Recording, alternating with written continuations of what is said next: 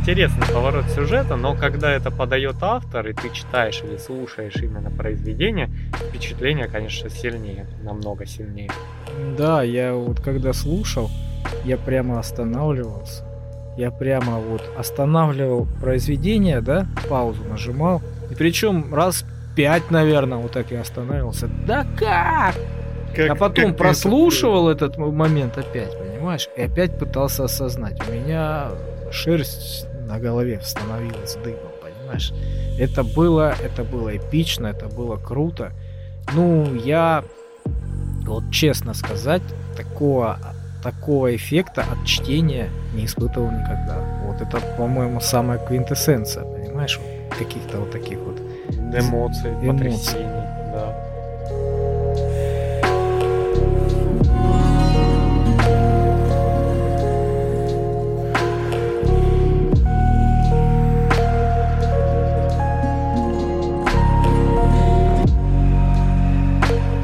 Доброго времени суток, друзья! Мы спустились с поверхности в нашу черную студию. Это подкасты «Черный шум». Напротив меня наш постоянный ведущий Сергей Мирин. Здравствуйте. и я, Калай Злостов. Ну что ж, сегодня у нас очень сложная тема. Это не то, что раньше было там что-то. Сейчас уже все по-серьезному, по-взрослому.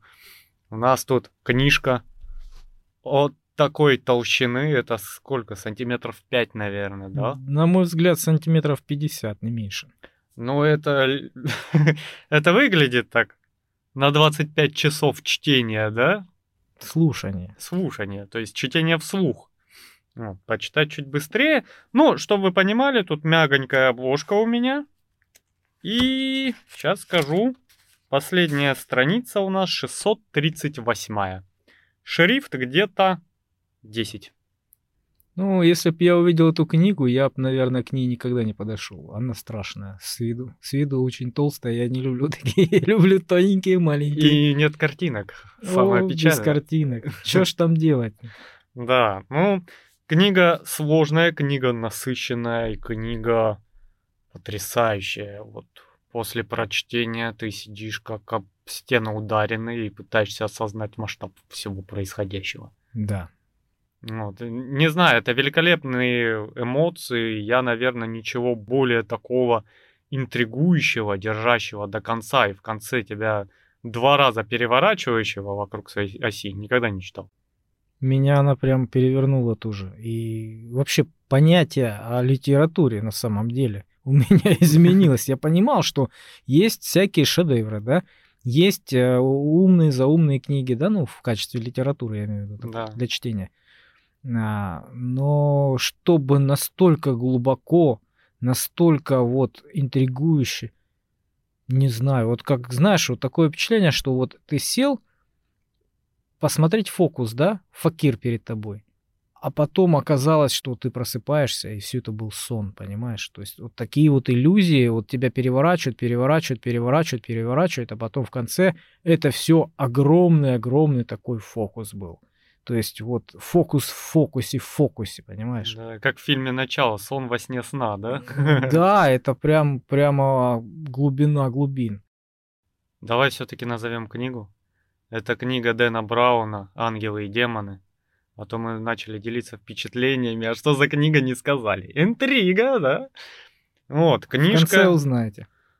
Ой, очень советуем прочитать самостоятельно, но в наше время не у всех есть время ее слушать или читать, потому что аудиокнига действительно занимает 25 часов, и такое даже прослушать, это уже для человека некоторого вызов, да, вот такую длину. Когда у тебя средняя книжка 7-8 часов занимает, а тут 25. Да, причем события в этой книге происходят э, на протяжении суток. Да, то есть Вот. линейно, грубо говоря. Су- сутки, получается, события происходят, да, в этой книге. А я и слушал, я не знаю, с неделю, наверное. Ну, на работе не нон-стопом, понятно, но когда появляется время, ты втыкаешь, слушаешь, втыкаешь, слушаешь. На работе там, э, по пути, там, когда свободное время есть. Но вот эти вот э, сутки, которые там в книге, мне вытянулись вот в неделю как минимум. Ну да, ну потому что невозможно, не, возможно, конечно, всю ее залпом прослушать, Но это на 25 часов просто выпасть из жизни, что ли? Я немного не представляю. Но учитывая то, что за рулем в целом это хорошо слушается аудиокнига, да, особенно когда ты далеко едешь. Поэтому я большую часть прослушал просто в междугородней поездке, которая длилась около 9 часов. Туда-обратно. Ну да, я также. Ну что ж, книга, конечно, рекомендуется к прочтению. Я когда тут руками махал, я такое читал, я такое читал. Мне, конечно, Сергей не доверял, э, потому что когда что-то так рекламирует, это явно что-то не то, да, где-то есть подвох. А потом я даже не знаю, каким образом я его уломал. И мир перевернулся. Это да. был челлендж, наверное. Потому что мы планировали там обсуждать какие-то книжечки, читать, почитывать, да. Он говорит, ладно, все, сказки закончились, давай начнем что-нибудь такое серьезное. Давай попробуем. А давай попробуем. Да, потому что «Скотный двор» — это брошюрка по сравнению с этой книгой. Да, это какой-то приквел, это, это просто содержание, знаешь. Да, да, да, тут содержание больше занимает времени. Да? Так, ну что ж, давай пробежимся, наверное, по сюжету. Да. У нас а, будут спойлеры, ребята, скорее всего, поэтому если вы планируете эту книгу прочитать самостоятельно, мы рекомендуем настоятельно прочитать ее самостоятельно. А, Ну, а вообще, когда пойдут там прямые спойлеры а, о том, кто, зачем и почему, мы дополнительно предупредим. А то вдруг вы так хотите послушать, но не хотите спойлеров. В определенном месте мы вам об этом скажем. Вставайте, уходите. Сейчас мы расскажем все. Итак, Книга 2000 года выпуска. да, Их- еще не бестселлер. Их, по-моему, сколько? Пять? Пять, по-моему, пять. Да, это цикл, цикл событий таких. И э, одну из них э, экранизировали. Три экранизировали. Да. Инферно, Код да Винчи и Ангелы и демоны. Да, тот, кто смотрел Код да Винчи фильм с, этим, с Том Хэнксом, да, да. а, это не про то. Это совсем другое. Это, ну, это очень, очень притянутая за уши самобытная интерпретация, которая вообще не делает вау-эффекта, как книга. Когда книга тебя интригует, нагнетает и в конце обескураживает и сбивает всю спесь, то фильм это проходной боевичок. Не более того. И нет там ничего такого. Причем э, первым был снят Код да Винчи, это вторая книга из цикла. И именно благодаря этому э, люди пошли за книжкой. Такое бывает.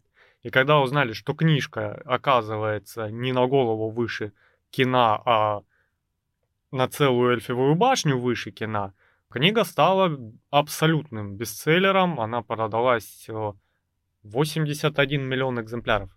Код да Винчи, да, 81 миллион экземпляров было продано. Это первое место среди бестселлеров в мире. Самая популярная книга это Код да Винчи.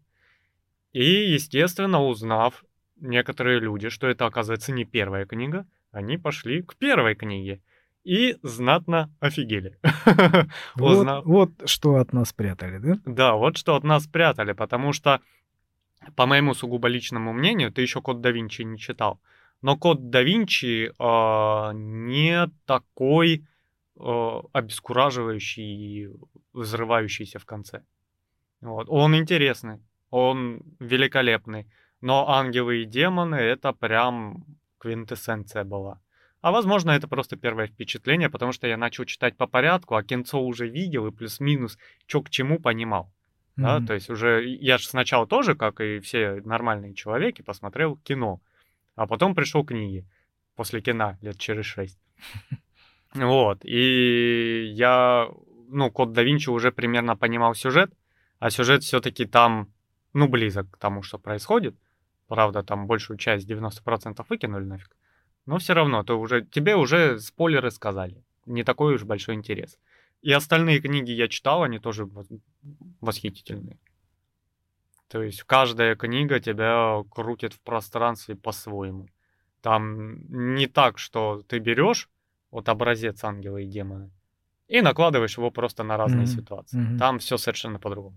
все совершенно по-другому. Да, я заметил, что в сюжете этой книги а, прямо как будто вот каноны, к которым мы привыкли, да, они прям все ломаются, все. Да. То есть у тебя нет такого, что вот а, подозрение на убийцу, да, оказывается убийца не тот, а этот. Все гораздо сложнее, запутаннее и просто выворачивает твое, твое сознание наизнанку. Просто вот, вот Да, когда тебя еще и добивают мотивом, который оказывает... фальшивым в начале мотивом. Да. Когда у тебя все сводится к одному человеку, и ты думаешь, да, вот это вот он. Хотя ты думал только что про другого, Да. который явно вот э, видно, что злодей, да. Оказывается, что все дороги ведут к другому совершенно в конце книги. А потом все переворачивается вообще на 180 градусов. И ты думаешь, ё-моё, Как вы до этого докатились, зачем ты так делаешь с, мо- с моим мозгом? Что, тебе надо, Дэн Браун? Мою душу, что ли? Итак, у нас есть главные действующие лица, давай их обсудим. Главный, естественно, это у нас Роберт Лэнгдон. Американец. В Гарварде он преподает э, символику, специалист по символике и религиозной символике. То есть он разбирается во всяких там э, знаках, культурных явлениях, э, скульптурах, художестве, то есть в мире искусства. Он очень хорошо разбирается, потому что он ищет символы, допустим, в тех же картинах. Почему так, а не иначе, и что там скрыто. В этой книге этого мало, тут больше по скульптуре проходятся, да, нежели по картинам. А вот во второй книге картинам будет больше внимания. Вот. И его вызывают на помощь, получается, в Европу, грубо говоря, в Швейцарию, а потом в Рим. И он, получается, здесь единственный такой иностранец, иностранец прям с другого континента. Человек у нас высокий, а, назовем так мясистый, потому что занимается плаванием очень активно, ему это нравится. И, естественно, из-за этого он в хорошей форме. Но он не молодой. Сколько ему? За 40, наверное, да? Да. И получается, ну, такой человек, который живет в свое удовольствие, по сути дела, для себя, да, то есть он не женат, а, живет в своем доме, учитывая, что у него есть фобия, да, клаустрофобия, которая детская травма, и поэтому он живет в широком доме большом, с высокими потолками, с панорамными окнами, чтобы не чувствовать себя в какой-то тесноте. Потом у нас есть Леонардо Ветра. Это у нас одновременно такой спорный персонаж, можно даже сказать не спорный, а компромиссный. Потому что он и ученый, и религиозный э, человек. То есть он святой отец, грубо говоря, да? И он изобретает вообще вместе со своей дочерью Виторией Ветра, а, Приемной дочерью. да, приемной дочерью, он изобретает то- то, что в целом станет главной а, разрушающей силой и причиной вообще всего вот этого бегания туда-сюда, да? То есть, по сути дела, он создал некоторую аналогию бомбы а, ядерной, но при этом он а, создавал, если провести с ядерным оружием, аналогию как мирный атом, который использовали во вред, пытались использовать. Ну, это как эм, любое такое вот явление, новое открытие какое-то, да, которое вот люди придумывают, изобретают для улучшения жизни, качества жизни. Ну вот. А потом, естественно, находятся злые какие-то люди, которые могут это использовать во вред в своих корыстных целях. Да, то есть еще у нас технологии имеют такое свойство, если а, они используются в мирных целях для повышения качества жизни и развития инфраструктуры, многие из этих изобретений можно использовать вплоть до наоборот, чтобы разрушать инфраструктуру, разрушать стабильность жизни и комфорт жизни и качество жизни людей, да, и это становится оружием. В целом тут, тут то же самое, когда они создавали антиматерию, у них и был камень преткновения в том, что они не хотели разглашать свое открытие а, и хотели подготовиться к тому, чтобы Грамотно его преподнести Да, людям, чтобы довести его до конца и продумать все э, возможные вот вариации, чтобы его не использовали во зло. чтобы его сразу использовали в, в мирных целях, потому что по своему э, существу это чистая энергия. Антивещество его так назвали, это чистая энергия, которая вот в маленьких-маленьких дозах, она была получена благодаря работе Большого андронного коллайдера в ЦЕРНе. ЦЕРН — это существующая на самом деле организация, которая находится в Швейцарии, в Женеве, по-моему. Да. Это самый большой в мире андронный коллайдер. Там придумали вот это вот вещество, как какую-то вот анти, антиматерию. То есть это какие-то частицы, которые при соприкосновении с любыми э, частицами материи, ну, которые находятся у нас на планете, они про, про ну, они аннигилируют. Аннигилируют, то есть э, происходит большой выплеск энергии в виде как будто вот взрыва. Но он, получается схлопывание. У тебя э, две противоположные вещи взаимоуничтожаются и выделяют очень большое количество энергии, световой, тепловой, волновой и прочей, да? Да. Вот, то есть э, та, та, такова суть антиматерии. То есть, если его грамотно использовать, был, была задумка в том, чтобы использовать эту антиматерию грамотно, то есть извлекать непосредственно эту энергию а, в мирных целях, потому что она очень эффективна и очень много выделяет энергии, не давая никакого выхлопа, никакого радиационного фона, остатка, ничего такого. То есть чистая энергия, которой можно пользоваться а, ну, в мирных целях, отапливать города, там, пользоваться этим всем. Да. Следовательно, у нас идет Витория ветра, которая была э, в интернате, причем э, религиозном, как я понял. Ну, как их правильно называют, не знаю. Ну, она была сиротой. Да, э, обучали ее монашки, девочка непоседа, но очень стремящаяся к знаниям. Там они встретились с ее приемным отцом Леонардо, да, подружились, потому что он знал, как найти подход как заинтересовать и как общаться с ребенком. В результате они, э, он ее удочерил, и они начали работать на ЦЕРН вдвоем. А дальше. Кто у нас еще главный? А, у нас есть Колер Максимилиан, который является директором ЦЕРНа. Он инвалид. Да, он коллега с детства. Там целая история была. Но он мне, знаешь, кого напомнил? Угадай. Хокинга. А, да. Да, да.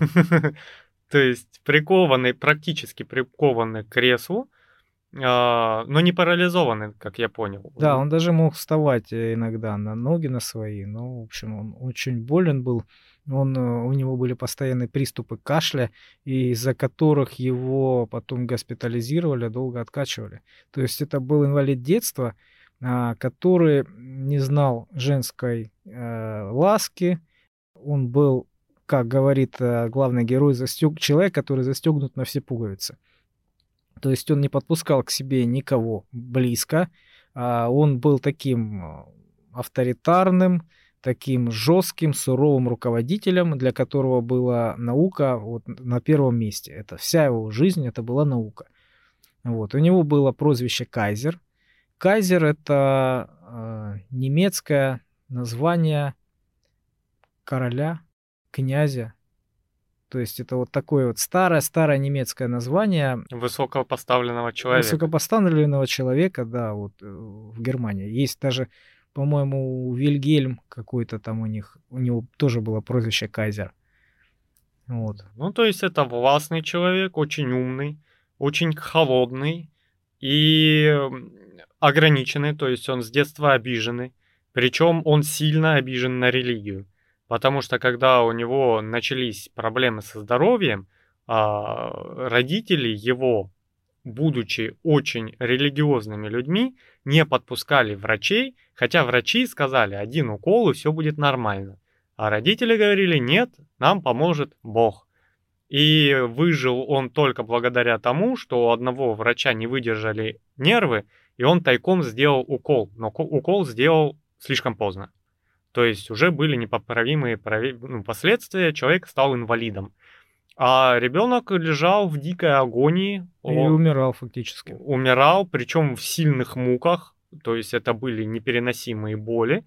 Но при этом родители просто не подпускали. Просто потому, что они верующие. Поэтому у нас Колер обозлен на религию как таковую, потому что именно религия сделала его инвалидом. Но не дало умереть ему, э, наука. но наука не дала умереть. Поэтому он выбрал свою сторону, он на стороне науки и очень неоднозначно относится к религии. Он считает ее рудиментом этого мира. Да, с Леонардо Ветра они друзья, хотя они совершенно разные. Леонардо Ветра, он в этом ЦЕРНе работает, ну, как обычный ученый, да? Да. Ну, как э, не последний ученый, скажем так. Вот. И э, как раз этот э, Коллер, Кайзер, он выделил ему а, отдельное помещение для его лаборатории, для его разработок и соблюдал его инкогнито. То есть э, Леонардо Ветра просил не вмешиваться в его разработки, и ну, никто фактически не знал, чем он занимается. Знал только он сам и его дочь, вот с которой они работали, Виктория Ветра. Да, то есть Коллер дал им полную, полную, так скажем, автономию и инкогнито. То есть сам Коллер не знал, что ведутся за разработки, просто потому что на доверии он э, к Леонардо относился очень доверительно, и он понимал, что там делается что-то умное, это, скорее всего, продвинет ЦЕРН э, в его, так сказать, благополучии, и для этого он соблел правила, которые предоставил Леонардо, без проблем. Вот. Дальше у нас э, есть папа римский, действующий, ныне покойный, по событиям книги. Умер он от инсульта, получается. И после его смерти в бразды правления вступает камерарий. Это обычно такой ближайший помощник, грубо говоря, ну, что для понимания, который обычно у папы всегда есть. Да? Один камерарий, он ему помогает, он за ним следит, он доверенное лицо, то есть э, в данном случае уколы папе делались, ну, для здоровья, лекарства. И он разрешал это делать только своему камерарию. То есть вот только такой доступ. И после смерти папы камерарий становится временно исполняющим обязанности папы, пока не будет выбран э, новый понтифик. После того, как умирает э, папа, э, собирается собор. собор для выбора нового папы. И вот пока идут эти приготовления и эти выборы, этот камерарий как раз-таки вместо этого папы. Да, то есть он временно просто заменяет. Причем, насколько я понял, сам камерарий быть папой не может. Да, потому что он молодой. Ну и вообще это считается не очень престижная такая вот должность э, камерарий. Да. Это как, э, ну, подсобник, как, э, как правая рука, как даже не заместитель. Это что-то ну, ниже. он даже не кардинал, а выбираются папы из кардиналов. И кардиналы могут стать папой, по-моему, только после 76 лет. Да, это да, у да, них да, такой да. минимальный входной возраст. Или 72, вот где-то из этих. А у нас камерарий, который идет по сюжету, да, э, Карла Винтреско. Ему там что-то за 40. Ну, он описывается примерно как человек чуть младше Лэнгдона. То есть, э, по моим ощущениям, ему около 40 лет. Ну, вот это вообще сопляк по сравнению с кардиналами. Да, то есть человек прошел армию, причем, будучи человеком религиозным, он летал вертолеты. И все. А за оружие не брался. Вот. Ну, у него тоже большая такая история у этого камерария. Он был маленьким мальчиком. Мать его растила одна. Одна, без отца, да. Они, э, был, был такой случай, что они находились э, в соборе в каком-то и молились. Этот мальчик отошел буквально там за угол посмотреть на какие-то фрески, вот, и произошел взрыв большой. Там какие-то Террористический акт. Террористы взорвали бомбу, да, и на его глазах все, вот его мать разлетелась на куски, все, все погибли, кроме него. То есть э, он тоже сильно пострадал, но его удалось спасти, потому что вот он какую-то нишу там попал, отошел буквально. Да, он был единственным выжившим. выжившим. Да, газеты про это пестрили, писали, что вот э, Бог э, сохранил мальчику жизнь и все остальное. Вот. И он, его долго пытались там подчинить, привести вообще в чувство. И появляется возле его кровати а, вот этот вот Действующий, действующий папа папа. Нет, он еще тогда не был. Он не был, но он по книге у нас папа. Вот. Да, вот это он. Это он. И он его взял к себе, сказал, давай, давай я буду за тобой смотреть, будешь моим как бы помощником, а, будем жить вместе. Вот. И по сюжету они жили вместе, пока этот, а, ну, отец его там при, новый приемный не стал папой римским. Да. Вот. Ну и в армию он пошел, потому что должен был для себя познать а, сторону зла, но при этом отказывался от оружия, и ему сказали, на, верти вертолеты, пожалуйста, все равно два года тебе что-то заниматься надо. И то есть он умел во- водить вертолет, Э, соответственно, с парашютами у него тоже проблем не было, этому обязательно обучают пилотов. И он вернулся оттуда и ушел обратно в религию. Он с самого детства религиозен. Вот. Потом у нас есть э, совет кардиналов. Тоже немаловажные действующие лица. И есть у нас, все время забываю, как его зовут. Мартати. Да, Мартати, который является главным выборщиком. То есть у нас э, целая гора кардиналов, их человек 20-40, где-то так. Из них, ну, когда выбираются кардиналы в, ны- в нынешние времена, уже плюс-минус понятно, из кого и кого выбирать. То есть есть четыре фаворита, которые по всем параметрам проверены, за них будут все голосовать, и есть какой-то один из них, который, ну, плюс-минус все понимают, что победит он. Вот, то есть выборы такие больше формальные, скажем так, э, для ритуала. Так всем понятно, кто будет президентом. Ну, это да? сейчас так происходило в наших событиях, а, потому что не всегда так было. Ну, там и убивали друг друга в момент заседания. Да, там принцип в том, что их запечатывали в какой-то комнате а, во главе вот с этим главным выборщиком, в нашем случае кардинал Мартати. А, и эти вот а, Кардиналы. кардиналы, да, они должны были единогласно из себя выбрать одного человека. И были случаи, что и убийства происходили, и при загадочных обстоятельствах умирали там, и а, были случаи, что выборы а, происходили, по-моему, в течение 54 дней. Ну, что-то там, да, длинный период указан. Да, то есть они в любом случае должны договорить, они не выходили из этого комнаты, пока не выбирали одного из ну, единогласно, не голосовали. Да, и то есть у нас готовится собор, куда приедут кардиналы и будут выборы выбирать.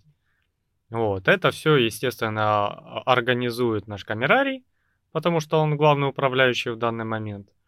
Вот, и за всем следит кардинал Мартати, и он уже а, находится за возрастом, когда можно избраться папой. То есть он старше уже, чем э, призывной возраст. Сколько там? Лет 8, наверное, с 72 до 80, по-моему, можно избираться. То есть самый такой возраст сознания. Дальше уже старый, до еще малец зеленый. Вот. И а, у нас есть главный антагонист.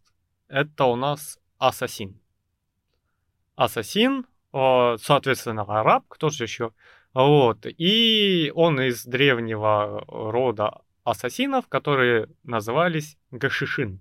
Да, Раньше. их так называли раньше, потому что они, когда праздновали какую-то победу свою очередную, они очень сильно злоупотребляли а, гашишем, Да. наркотиком. И они вот собирались этим всем, злоупотребляли, так их и назвали.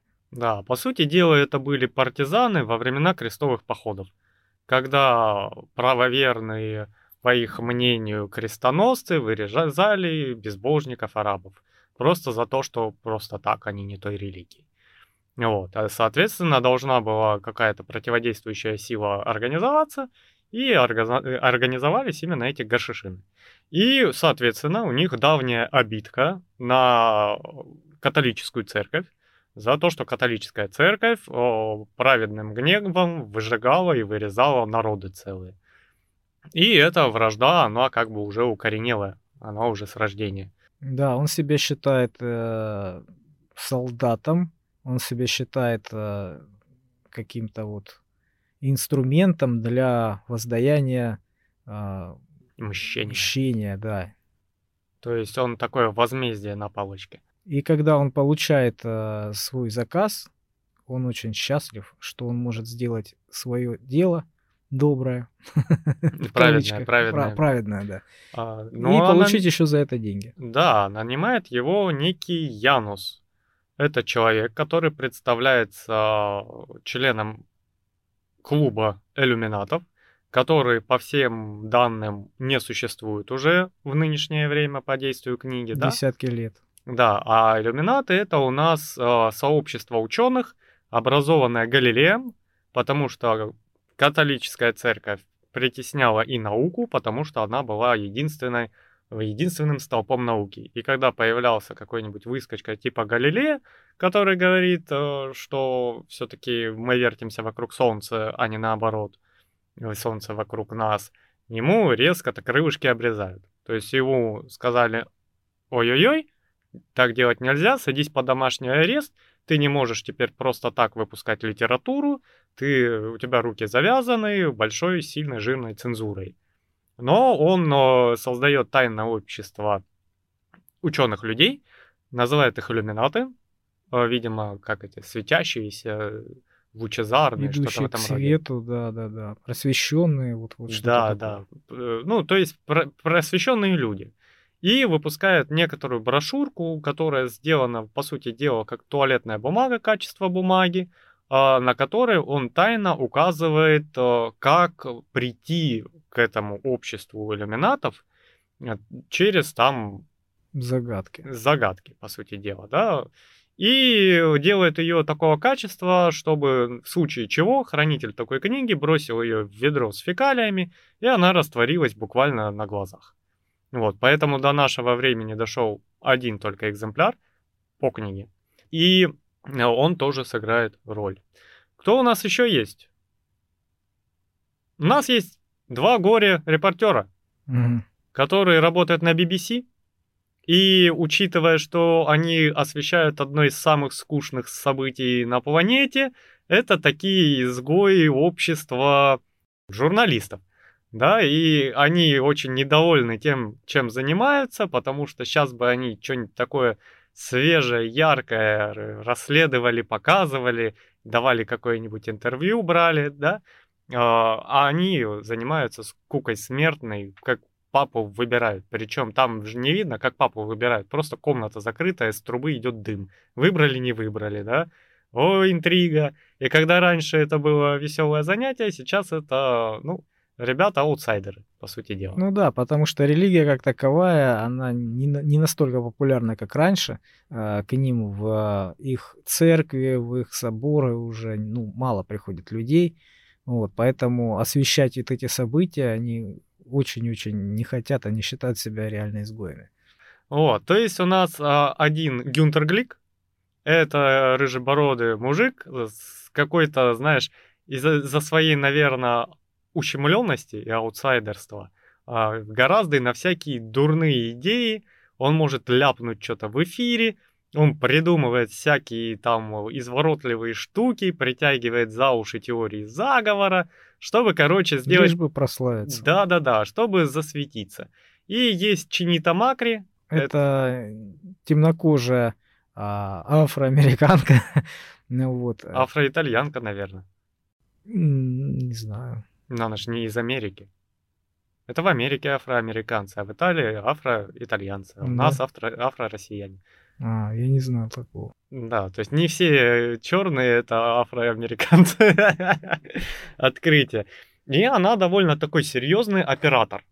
То есть она бегает с камерой, она женщина, которая Которая уже не молодая, повидела, повидала многое, опытная, опытный репортер, скажем так. Да, и она знает свое дело, знает свое ремесло, и в целом не парится о том, что происходит. Она просто пытается работать с этим э, безбашенным э, Гюнтером, да, который ведет себя как ребенок какой-то. И она постоянно пытается держать его в рамках. Типа, не говори лишнего, но-но, ни-ни, не ходи, ничего не делай.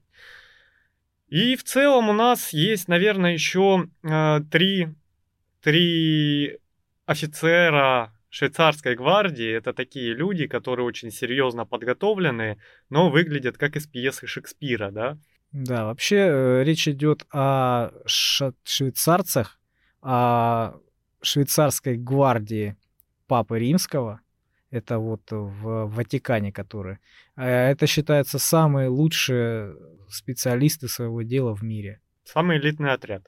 Ну, естественно, они такие военные, с закалкой, ну, то есть со стержнем внутри, с властным громким голосом, да, командным, командирским. Их у нас три выступают в таких очень заметных ролях. Это а, командир Оливетти, самый главный главарь, да, весь жесткий, аж углы видно. Mm-hmm. А, у нас есть Капитан Рошер. Капитан Рошер. Это, по сути дела, чуть, ну, ниже стоящая инстанция, да. И есть лейтенант э, Шартран, Шартран, который... Ну, ну, пацан совсем. Ну, да, молодой а, Они все здоровенные, они все такие опытные, они все такие умудренные. А, ну, это самый такой младший из них, только-только, в общем-то, получивший эту должность недавно.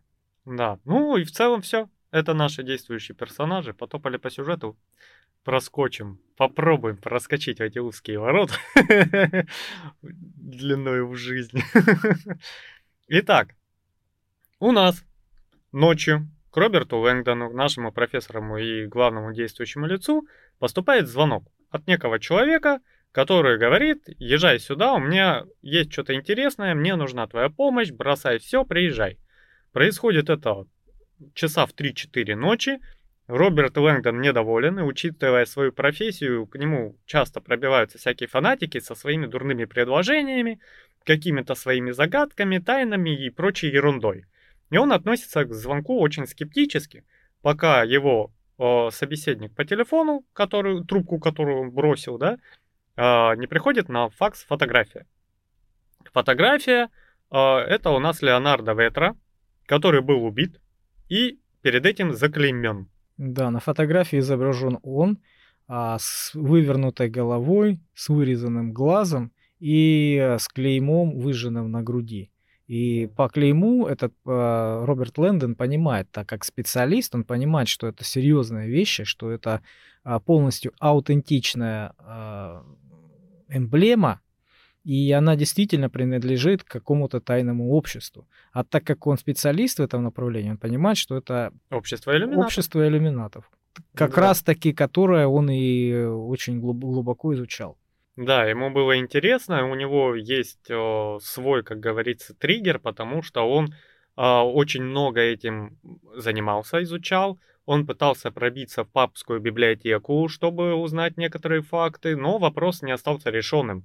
А учитывая, что он человек такой, который э, за интерес, за то, чтобы было ясно все, ну, как детектив в мире науки, да, у него осталось некоторое желание и некоторая недосказанность. То есть очень большой интерес к обществу иллюминатов как таковых. И когда он видит полностью аутентичный символ, у него сомнения падают. Ну, естественно, он вылетает э, в Швейцарию. Подожди, подожди, а что за символ? Анаграмма. Анаграмма. То есть этот символ так э, изображен, когда ты можешь смотреть его э, с любой стороны, угу. и он будет э, по-любому у тебя виден и читаем. Да, то есть это надпись, которая, э, если ее перевернуть на 180 градусов, выглядит так же, как и до переворота. Это как те игрушки, помнишь, из Киндера, когда ты смотришь сбоку, это лодочка, когда смотришь сверху, это какой-то гном. Да, да, да. Вот да. примерно то же самое. А, то есть, ну, в целом, полностью зеркальная надпись. Да, и вот он, он вылетает в Женеву. В Женеву. Сначала он думает, что он вылетает в штат Женеву, да, а потом оказывается, что в Женеву в Швейцарии. На очень быстром самолете это просто верх сейчас а, авианауки, потому что долетает он, по-моему, за час на другой континент, да? И он этим очень долго восхищается и не понимает, как так можно, но можно, оказывается. Вот он прилетает, его встречает э, Колер. Правильно? Да, на своем инвалидном кресле, который напичкан электроникой. А, он его встречает и провожает его, в общем-то, к этому трупу. Да, по пути он показывает э, ему ЦЕРН как таковой, Вот, э, они проходят, это важно, э, мимо аэротрубы э, аэродинамической, где люди просто летают, парят, как в свободном падении. Да, то есть э, труба вертикальная, большая такая, а с самого низа дует э, вентилятор, пропеллер, Да. дует вверх. А, ну, естественно, сеткой прикрыт. И в этой трубе а, парят люди. Ну, отдыхают, в общем-то, от, от работы так, развлекаются. Вот. И э, Роберт заметил, что полная женщина, там тоже темнокожая, по-моему, была, она а, парит в этой трубе с каким-то маленьким парашютом. Он спрашивает, а зачем этот парашют у Колера? Тряпочка, по сути дела. Ну да, он говорит, что ну из-за ее габаритов, из-за ее веса э, труба бы ее не подняла. Вот. А эта тряпочка, она создает э, сопротивление воздуху, чтобы она могла парить. Как он сказал, квадратный фут что-то на 10, по-моему, да? Или на 20% Да. увеличивает э, как, подъемную силу, да? Ну, короче, э, человек медленнее на 20% начинает падать, по сути дела. Ну, как с парашютом. Вот. И они проходят.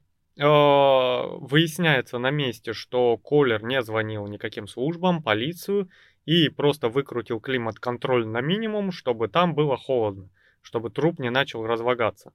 И, собственно, показывает, заводит туда Лэнгдона, и они начинают обсуждать иллюминатов, где Лэнгдон говорит, что их уже не существует, они давно вымершая группа секта, да, и вообще они последнее время стали чуть ли не сатанистами, которые превратились из благородных почитателей науки в каких-то а, сатанистов, террористов и прочую ерунду. Но потом оказывается, что э, речь шла о, о подражателях их. То да, есть сильно извратили понятие вот этих вот э, самих иллюминатов а, и их подражатели. Те, которые пытались косить под них и на самом деле поклонялись там черти чему. И Мгм. делали очень страшные злые вещи. да. То есть у нас получается Лэндона знакомят а, с тем, что происходит, он осматривает, соответственно, ожог, а, они обсуждают иллюминатов и ждут, пока прилетит дочь Леонардо Ветра, это у нас Витория. Вот. И она должна провести их в их лабораторию, потому что теоретически только у нее есть доступ на это. И она прилетает. Это у нас такая стройная женщина, э, вся упругая, можно назвать так, фигуристая, да, и- прочее. Она занимается океаническими исследованиями в основном. Она там на крабиков смотрит, на всяких медузиков и вообще в этом плавает как рыба в воде. Ну и разрабатывает антивещество с папой. Ну да, ради хобби, чисто по фану. Вот, она прилетает, она очень огорчена смертью отца, и, и они проходят в лабораторию. Да, они приходят в лабораторию, а у нее очень э, большая секретность повышенная в этой лаборатории. То есть там замок доступа, ключ доступа есть только у э, Витории и у Леонардо, потому что там, кроме ключей, э, есть еще сканер сетчатки глаза. Вот, поэтому, когда она а, посмотрела в этот прибор, дверь распахнулась, и они, они зашли в это, в это помещение и начали разговаривать по поводу пропажи. А Колер говорит, э, чем вы занимались и пропало ли что-либо. Ну, она долго-долго припиралась, э, не хотела объяснять всю ситуацию, чем они на самом деле занимались, и рассказывает. Рассказывает, говорит, все здесь, все здесь на местах, ничего не пропало. А, Начинает объяснять, э, чем они занимались, вот рассказывает про антивещество и как оно работает. Вот. Естественно, у Колера волосы дыбом становятся. Он говорит, как это так? Вы занимались этим, мне ничего не говорили. Ну, она объясняет, что это должно быть было бы быть подготовлено и все остальное. То есть, Просто так выйти с этим открытием было бы, по их мнению, очень безнравственно и безрассудно. да, нужно было это все доделать, э, все вот эти вот детские болезни, все это доделать до конца Да. и продумать всякие вот такие вот А последствия. Колер говорит, у нас бы ЦЕРН на голову вырос сразу, когда узнали бы, что сделано такое открытие, а вы скрывали. Вот. Она говорит, ну, мы были не готовы ни морально, ни физически. И она проводит им, соответственно, демонстрацию взрыва, то есть аннигиляции. Она в специальную комнату застекленную помещает вещество, где оно раскупоривается. А хранится вещество в стеклянной колбе, а снизу батарейка, и магниты, которые э, веществу не позволяют касаться стенок этой колбы и вообще воздуха, то есть оно висит посередине. Грубо говоря, маленький-маленький элемент. Посередине в вакууме, да. Да. И оно стоит под питанием, но если эту колбу снять, чтобы не произошло аннигилирование, э, есть портативная батарейка, которая в целом сутки может держать заряд и не давать веществу коснуться чего-либо. Вот. Ну, она показывает, все видят очень большую вспышку света, кто не закрыл глаза, вообще зайчиков наловился очень сильно, это было там нанограмм вещества. И опять же, Колер говорит, смотри, что пропало. Она говорит, да ничего. А потом выясняется, что у них есть еще и хранилище, что они э, сделали большой кусочек вот этого вещества просто для демонстрации того, что можно создать такое количество вещества ну, больше, чем ма- маленькая кружка. Вот. И они там создали грамм, по-моему. Да? Да, то есть там дробинка была, размером с дробинку. Да, которую видно невооруженным глазом. А, и, э, и здесь речь идет о том, что этот грамм вещества сравним по мощности со взрывом в Хиросиме. Да, то есть если он саннигилирует, это будет чистое разрушение без радиации. Да. Единственный его плюс. Но городок такой стереть он может с лица земли. Да. И она говорит, а чё, чему там пропадать? Там только одна банка и все. Вот. Ну и они спускаются на лифте. Лэнгдон с клаустрофобией испытывает соответствующие ощущения. Спускаются не очень глубоко под землю и обнаруживает, что банки нет. Она замечает, что возле двери входа, где э, вход в лабораторию по сетчатке глаза, вот эта дверь, да, она видит э, глаз ее отца, весь лежит в крови, и понимает, что баночка пропала, исчезла. У них шок большой, они начинают э, думать, начинают соображать, кому это надо было и, и для чего. Потому и как что... вообще узнали, потому что все хранили тайну. И Витория со своим отцом договорились тоже не болтать никому. И Виктория уверена, ну, в себе точно, и в отце тоже у нее большая уверенность. Вот, поэтому она такая, да никто не мог узнать.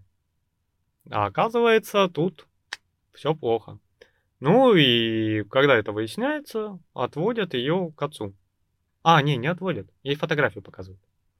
И у нее начинается паника, она сразу говорит звонить, вызывать, там, полиция, все дела, ОМОН, спецназ, всех зови, будем смотреть, что случилось. Ментов, братву. Да-да-да, Колер такой нет, мы не можем, потому что это слишком важное открытие, если это сейчас просочится в прессу, а, у нас будут большие проблемы и с журналистами, и с, вообще с инвесторами, совсем Да, вообще проблемы. ЦЕРН могут закрыть, да. Да, поэтому, говорит, мы должны найти это антивещество, обезопасить его, и после этого можно рассказывать хоть на каждом углу. Но до этих пор, пока ничего не ясно, кто, зачем и почему и куда оно делось, типа, стой, не дрыгайся.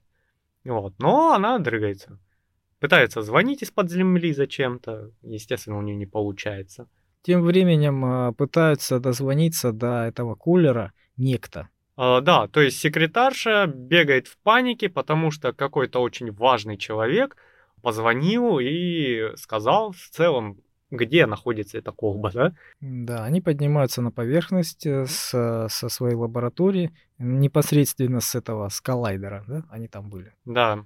А, вот, поднимаются, а, Колер разговаривает с этим человеком, человек этот говорит, у меня какая-то колба, а, вот у нас дем- демонстрируется на нашу камеру, что какая-то колба, возможно, это ваша. На вот. ней печать ЦЕРНа стоит. Да, приезжайте, посмотрите, что это и для чего это. Они понимают, что это такое. Вот. И случается у Колера приступ. Он начинает кашлять, начинает терять сознание, прибегают медики.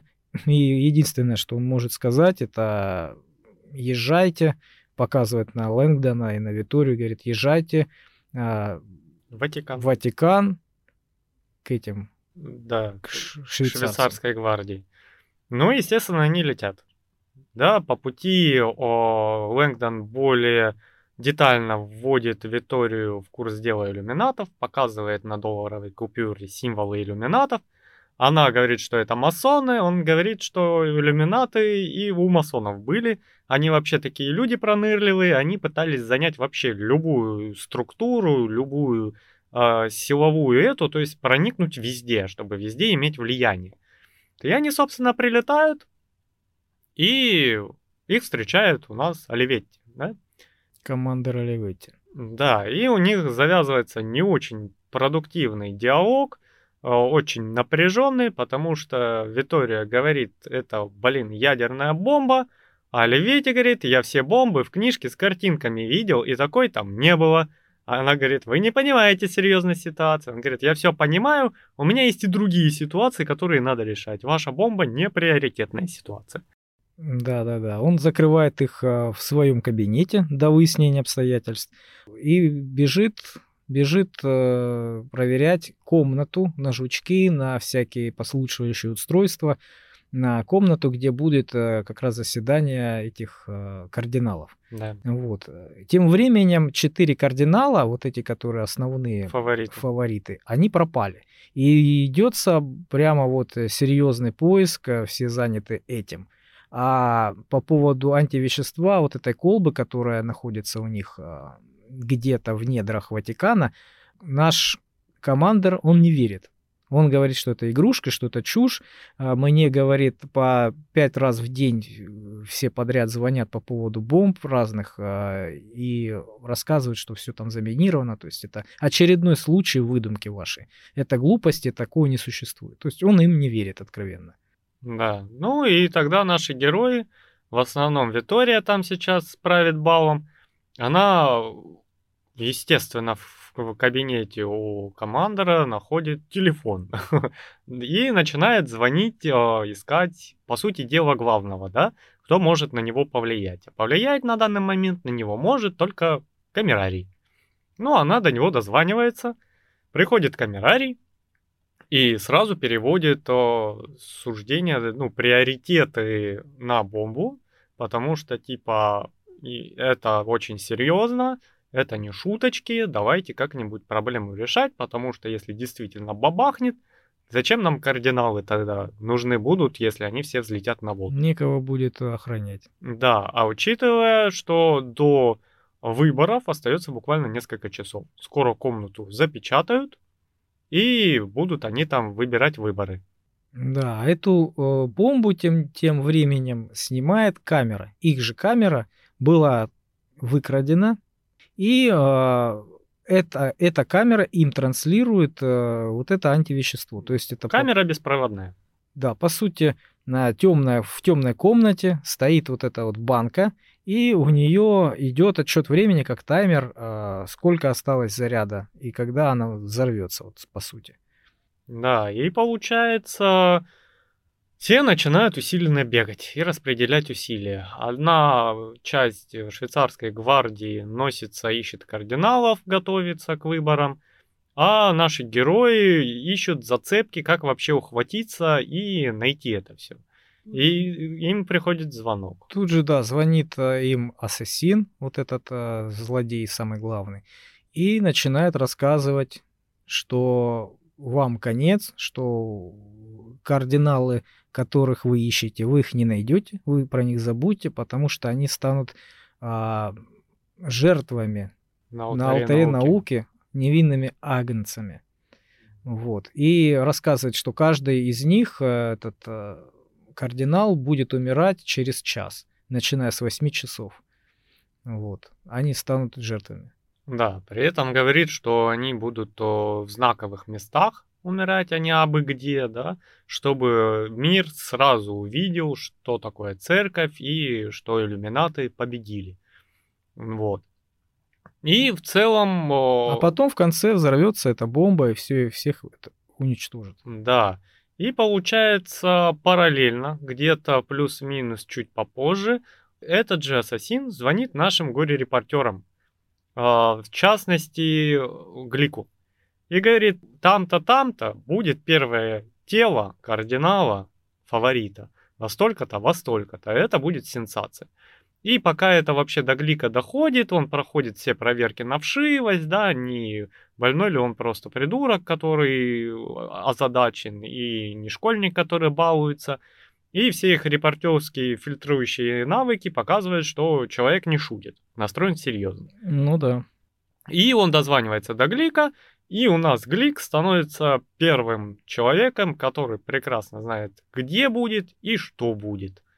А в то же время у нас, получается, а, Лэнгдон ищет зацепки, с чего начать. Он когда разговаривал по телефону, влез в разговор по телефону с э, убийцей, с этим ассасином, да, и начал немножечко пытаться найти какие-то зацепки. То есть и нашел. Он говорит камерарию, говорит, «Э, мне нужно попасть в, вашу библиотеку.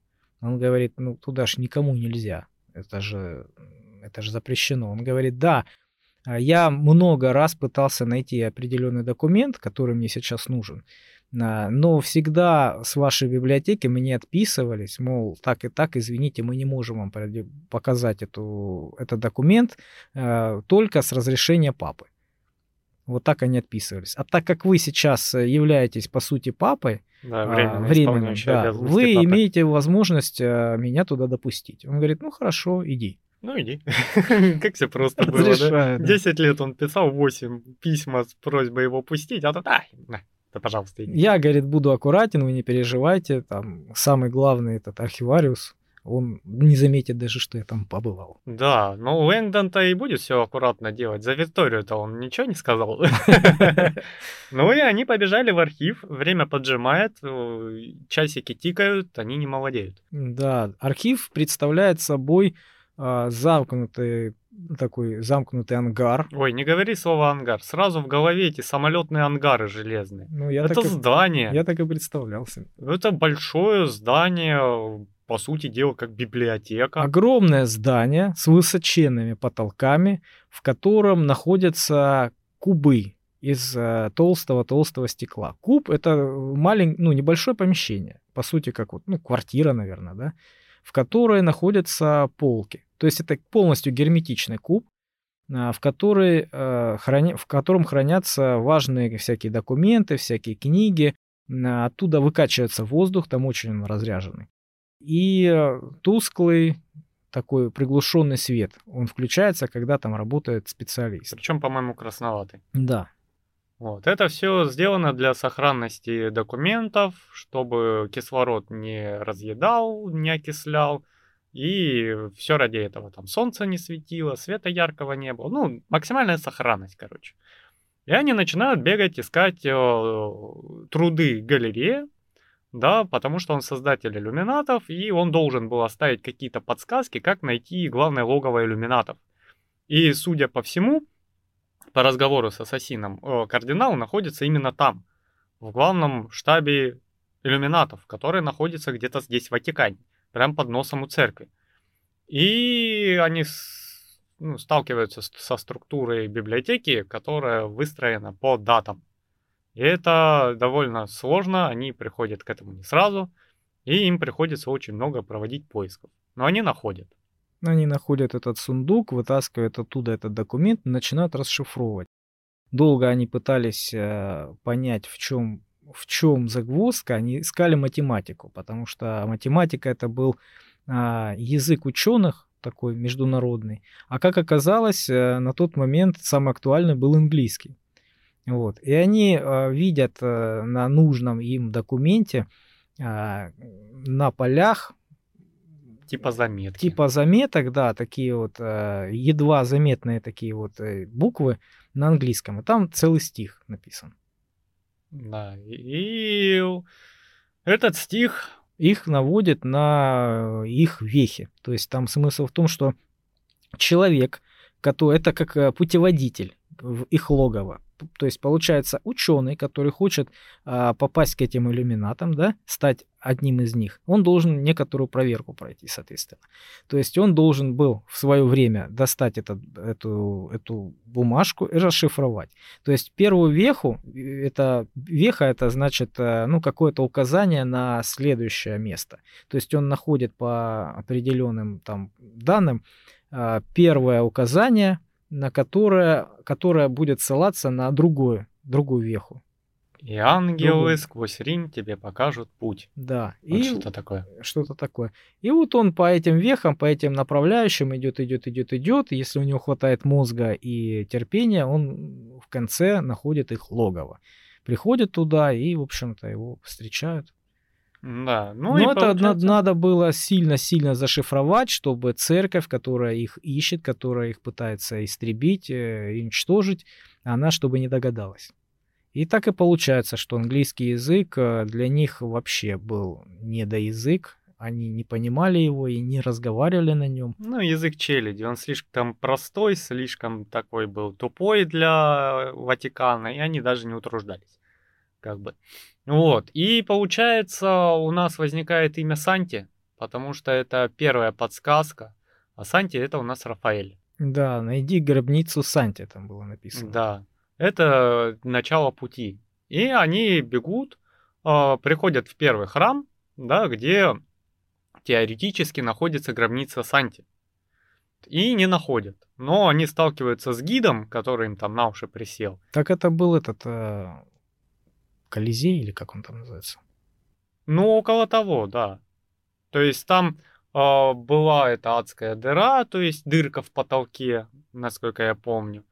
Там стояли вот эти скульптуры всяческие, они бегали-бегали ничего толком не нашли.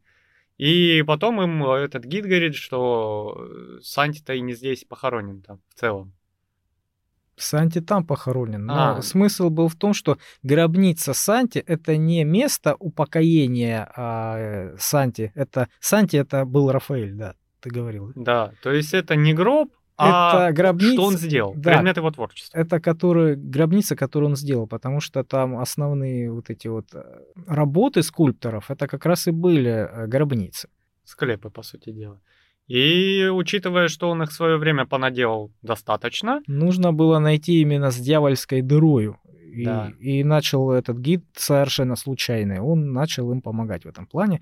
Он сказал, что дьявольская дыра это называли а, место упокоения родственников а, на какого-то знаменитого человека. Ну, то есть, например, какой-то знаменитый, очень важный человек, а, его хоронили а, в пределах церкви, а родственники многочисленные, которых хотят быть похороненными вместе со своим знаменитым а, предком, а, их хоронили, ну, не, не было столько места, конечно, в этой церкви, и их хоронили в определенных э, ямах, условно говоря, скидывали там, условно говоря, трупы туда, в эту яму, она смердила, эта яма, оттуда воняла, прикрывали крышкой, вот, а потом от этого отказались. Ну, возможно, там вначале их укладывали там аккуратно, возможно, скидывали там. не- ну, не массовое рассказывали. захоронение такое. Да, и из-за того, что сильно воняло, сильно смердило это все, в общем-то, от этого отказались. И назвали это дьявольской дырой. И вот они бегут в следующий храм, в котором, на который их э, навел гид. И о, заходят в храм. Видно следы пребывания, что там кто-то уже был. Да, кстати, а, эти все вехи были связаны с элементами науки. Каждый Стихии. стихии, стихии, да. Каждый, каждый элемент э- на науке это была стихия. То есть это была земля, это был огонь, это Вода. была вода и воздух. И воздух, и медные трубы. Да. Ну Вот, то есть у нас четыре стихии, которые надо пройти. Очищение огнем, землей и прочим, чтобы попасть к иллюминатам домой. Да, и эти вехи как раз они и были а, данью уважения к этим элементам. Да, вот. И у нас э, получается, они находят спуск как раз в эту яму, что-то подобное, типа подвала, склепа, да, и там по пояс закопанный один из кардиналов в землю, и у него, соответственно, клеймо выжжено. Да, он, у него вылезли глаза из орбит, у него открыт рот, запрокинута голова, он стоит голый, выжжена, а, выжжена у него эта Клеймо, Клеймо. анаграмма, анаграмма а, И- со словом «земля». и, И, забит рот землей. да, он умер от удушья. Вот. Ну, все, конечно, очень печально. Там уже репортеры рядом крутятся. Тут подъезжает швейцарская гвардия уже, вытаскивают Лэнгдона. Он вообще не знаю, как туда полез, потому что у него и света-то толком не было, и замкнутых помещений он боится. Но он, короче... Они с паяльной лампой зашли туда. Да, чтобы женщину не посылать, полез он сам. И чуть там не убился. Его вовремя там схватили. Ну, там были миазмы, это э, запах газа такой, разложение гниющих костей. То есть ужасный запах, который, ну, вызывает просто да. помутнение раз, рассудка. И он, когда вылезал, споткнулся и... Ну, вообще, честно говоря, такое пережить в церкви, спуститься под землю, а там труп закопанный, это уже такой удар психологически довольно сильный учитывая всю атмосферу происходящего, запахи, темноту и клаустрофобию. Вокруг скелеты, черепа, кости. Да. Вонь. И, и рядом убийца Жесть. крутится. Да, и, то есть где-то там еще и убийца крутится. Но убийца ушел раньше. И получается, когда откопали папу кардинала, точнее, и выносили его, у нас э, Глик и Ченита Макри. Ченита Макри, они успевают сделать несколько кадров, как они выносят кардинала. Они выносили его строем, очень ровным, так чтобы никто не видел. Mm-hmm. Почему-то они не, не обернули его ни в какой, ни, ни в мешок, ни в полиэтилен. Наверное, просто быстро. Да. Ну и все равно на кадры попадает. И эта новость тут же выходит по телевизору, и поднимается ужасный хайп вокруг этого всего. Да, то есть э, все начинают там, э, короче, директор канала BBC срочно говорит там типа запатентовать и продавать это вот как первую информацию, брать за это деньги. У нас есть фильм минимум миллион. Да, и мы его начинаем продавать, мы как э, первоисточник информации, это принадлежит нам, и все платят нам, чтобы это показывать. И очень быстро это все разлетается по миру, новости жесткие, все там не понимают, что происходит. Официальной позиции нету церкви, церковь да, молчит. Отмалчивается. Вот, и у нас получается Лэнгдон находит... Он находит в этой церкви веху первую, которая указывает на конкретное направление. Он очень обрадовался этому, потому что а, он думал, что за 400 лет когда эти события были, когда актуальные, да, ну, эти вехи э, могли быть уничтожены, не сохраниться. Но, как оказалось, ангел, один из ангелов, который был в этой церкви, он э, указывал на конкретное место, на, ну, просто в воздух, да? Ну да. И они, в общем-то, по его направлению, по его следу пошли. Они открыли карту, начали сверяться, искать следующий элемент. Следующий элемент у нас был воздух. Воздух.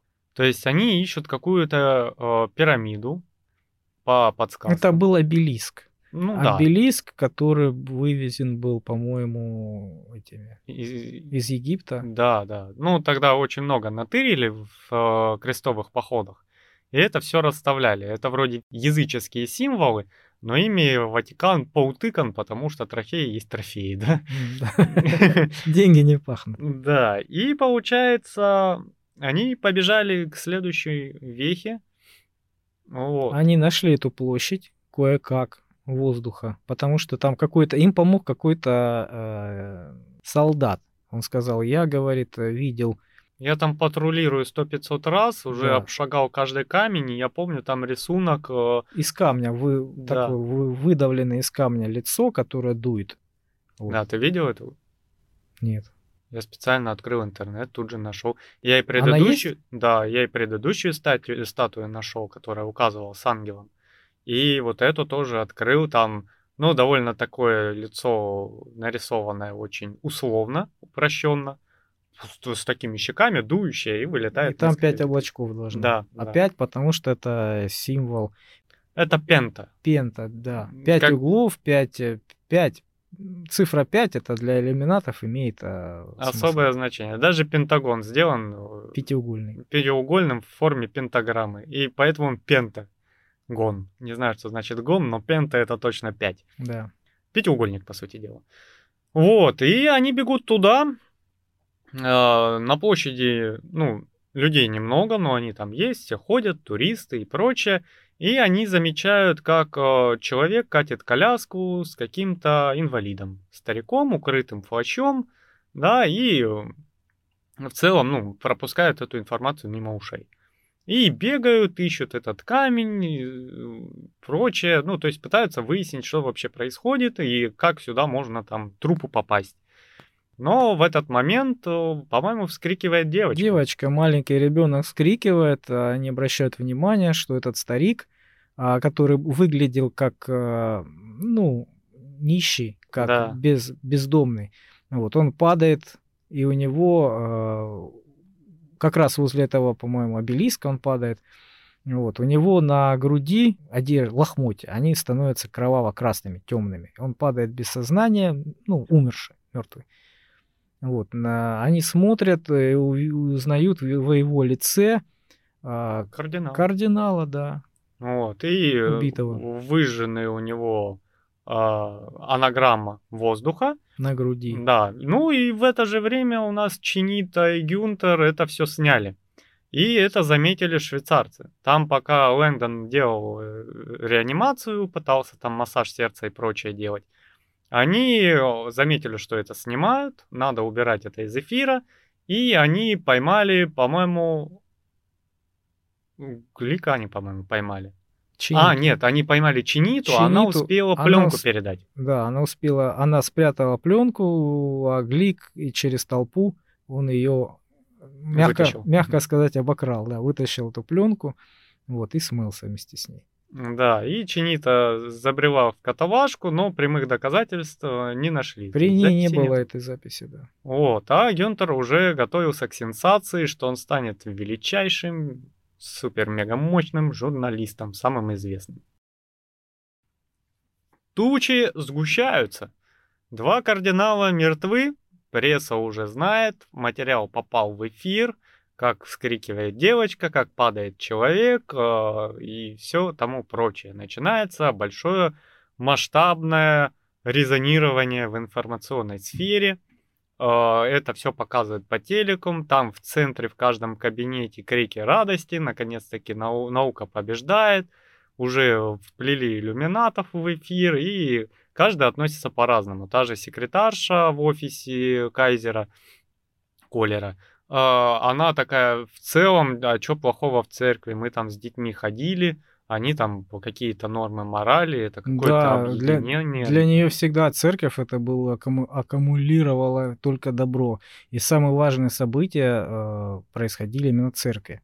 Это крещение, это венчание, венчание отпевание. это отпевание, да, это какие-то праздники.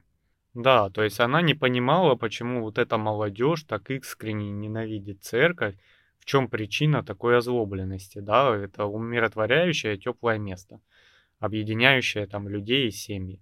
Ну, студенты реагируют, они кричат «Ура, ура!». Там по миру ходила про иллюминатов новая там популярная игра, вот, боевичок какой-то местного разлива. Ну, типа Assassin's Creed. Да-да-да, что-то в этом роде. А у нас Роберт Лэнгдон, э, два раза уже шокированный, три. Да, и надо искать дальше, надо бегать. И получается, они... Им э, командир Оливетти им выдал пистолет. А Но он им выдал еще давно, ну, еще да, сразу да, почти. Сразу выдал пистолет. Э, Лэндон его прятал у себя в, в твидовом пиджаке. Постоянно про этот твидовый пиджак. Там он как это, жилетка Вассермана, да? Да, да, да, да. Вот. А, как, а Виктории просто не было некуда а, прятать его, потому что она была а, неправильно одета, не по форме. Она была в маленьких шортиках, обтягивающей маечки, все, больше у нее ничего не было. Да, за что ее все корили, такие, ой-ой-ой, вы в святом месте в шортах тут лазите, что совсем с ума сошли. У нас, получается, до того, как они нашли э, третий храм, где должен был помереть третий кардинал, э, судя по всему, в режиме там огня, допустим, да, потому что стихия огонь следующая, значит, э, с огнем должно быть связано. И Лэнгдону опять нужно было в библиотеку, э, чтобы узнать о Бернине, да, больше. А Витория выдвигает теорию, что папа был убит, причем по новостям уже свободно говорят, что папу убили, а не умер он от инсульта. Да, потому что этот э, Гюнтер Глик, он сказал, что мне ассасин позвонил, объяснил, где мне будет, где будет э, находиться вот этот э, убитый кардинал, и сказал, что... Он, по-моему, в доказательство сказал, что это мы, иллюминаты, убили папу. Да. Это он не сам по себе так просто умер. Да, и им нужно было проверить эту информацию, и э, Витория выдвигает такую теорию, говорит, если его отравили, то как и чем? Ну, то есть они не могли это фактически проверить информацию, потому что было всегда запрещено а, делать скрытие а, понтифика. Да, но по внешним признакам это был тяжелый инсульт. Да. И как это предоставили в прессу? Но так как э, ассасин сказал, что его травили, они начинают вспоминать и понимают, что э, он принимал гепарин. Есть такой препарат, mm-hmm. который от тромбофлебита. Он, по сути дела, разжижающее кровь лекарство. Да. Витория говорит, что при его передозировке а, человек как раз может умереть. И, возможно, Сосуды лопаются. Да, да, возможно, просто передозировку совершили вот этого препарата специально и отравили вот папу. И э, она говорит, это можно проверить по его э, полости рта, потому что так как она занимается ну, океанологией, да, она говорит, что бывали случаи, когда дрессировщики э, этот препарат использовали для дельфинов, для каких-то там животных, и когда была неправильная доза, когда они перебарщивали, как раз-таки животные умирали, и у них слизистая рта э, чернела вся. Да, потому что лопались мелкие сосуды, запекалась кровь, и, по сути дела, там черный язык, черные десна и прочее. Витория говорит, мы можем это проверить и они спускаются вниз. Спускаются, идут э, очень-очень далеко в эти все помещения, там, где покоится много их святых людей. Ну вот. Открывают эту могилу. И а она причем там такая, то есть это не заколоченный гроб, а прям гранитная плита. Огромная, много, многотонная, что ли. Но они ее там крепкие швейцарцы еле двигали, туда даже камерарий включился, и Витория уже хотела включиться, но они плиту сдвинули. Сдвинули и увидели, э, что открыт был рот у папы, и у него был черный, черный язык, черный рот. То есть действительно это было, как оказывается, отравление. И э, они не шутили, вот эти вот ассасин и, и его братство вот это, да. иллюминатов. Тем временем у нас Роберт Лэнгдон пошел опять в библиотеку. Ему нужно было проверить э, информацию э, про скульптора Бернини. Скульптором у иллюминатов был Бернини. Угу. Поэтому э, Лэнгдон побежал искать эту информацию опять в библиотеку по поводу Бернини, э, что-то такое найти. Все, что связано с огнем, ему нужно было найти э, всю информацию. Он начал искать э, следующую веху, связанную с огнем, и он нашел э, какой-то документ, который указывал про... Э, Там экстаз Мадонны, скульптура. Экстаз Святой Терезы. А, Терезы, пардон. Она имеет откровенный сексуальный подтекст, потому что там ангел, который... Который пронзает ее огненным копьем, а ей это, ей это приносит огромное удовольствие. Ну, то есть большая иллюзия на секс. Да, и она выполнена в виде э, девушки, которая получает оргазм. А, ты тоже не смотрел, да, на эту скульптуру? Я смотрел. Интересно. Советую, кстати, когда читаете книгу, вот эту, Дэна Брауна, да и все остальные, тут же открывайте интернет, потому что все вот эти скульптуры, картины, какие-то коды и прочее, они существуют, в большинстве своем и действительно имеют такой контекст, да, то, что эту скульптуру убрали из главных храмов, потому что она слишком откровенная, и унесли куда-то в периферический храм. Вот, и да, я видел, есть там такое. Вот, и получается, они начинают искать где эта скульптура? Лэнгдон в этой библиотеке чуть не помер, потому что а, свет выключили выключили. свет и перестала работать вентиляция. Туда перестали закачивать воздух. А, вот. И в этом кубе он пытался выжить как-то, пытался вылезти, а, он при помощи своих ног а, залез на, на какую-то полку. Ну, он, на по сути, книг. на книжную полку Да, залез и, и ногами начал раскачивать ее очень сильно, э, раскачал ее так, как чтобы она упала. Она зацепила следующую полку, и они, как домино, начали складываться и падать, и ударили ну, Стекло. стекло, и рассыпалось стекло. То есть, Но оно не рассыпалось, оно... Лэнгдон сначала потерял надежду, потому что стекло не разбилось. Но потом он, лежа на этих полках, услышал, как оно кряхтит, трескается, и оно в результате лопнуло просто под весом. да. Вот, и он вывалился, прибежал к швейцарцам, вы что такое делаете, меня убить хотели. А там получается как раз вот этот э, не Рошер, Ша- Шартран, по-моему. Он говорит, да мы случайно, нечаянно, мы толком и не знали, что вы там, мы бы никогда не выключили. Но Ну, они специально выключали свет, а, чтобы найти взрывное устройство. У них был такой, а, такой посыл, такой принцип, что они выключают электричество, одевают очки а, ночного видения и лазят, ищут с приборами малейшие какие-то колебания электроэнергии. электромагнитный, да. Электромагнитное поле, по сути, они искали, они хотели найти это вот взрывное устройство таким образом. Да, и он, конечно, Лэнгдон не очень доволен происходящим. При этом, а, получается, Оливетти выезжает первым, он туда улепетывает, в этот храм, в котором стоит эта а, статуя экстаз святой Терезы. А они, получается, а, чуть опаздывают за ним. Вот. И они по пути встречают двух женщин, которые подозрительно похожи на ведущего молодого мужчину какого-то пожилого человека, просто переодетый в женщины. И Витория хватает у пис- пистолет у Роберта и бежит-бежит к ним. А он такой, нет, нет, кричит. Ну, то есть он понял, что это не убийца с кардиналом раненым, а действительно две женщины, одна молодая и крепкая довольно, и совсем откровенная старуха. И они объясняют, что их, короче, какой-то араб, негодяй, Выгнал. выгнал прям со службы всех. И очень там всем угрожал. г- Мы ну, ругались, что полицию сейчас вызовем, а он посмеялся и сказал, пусть э, полиция захватит с собой репортеров. Да, да. Но они понимают, что они на месте.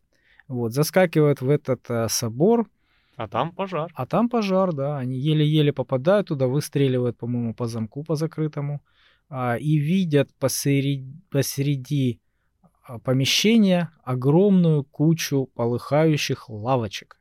Ну, это как в католической церкви принято. Они ж там не стоят, как у нас, а сидят на лавочках. Вот их свалили в кучу и подожгли. Да, а по- над этой кучей распятый, по сути, Кардинал. Кардинал. третий. Он- То есть он привязан за руки, э, за веревки, за, за цепи. которые э, за цепи, за которые поднимают люстры.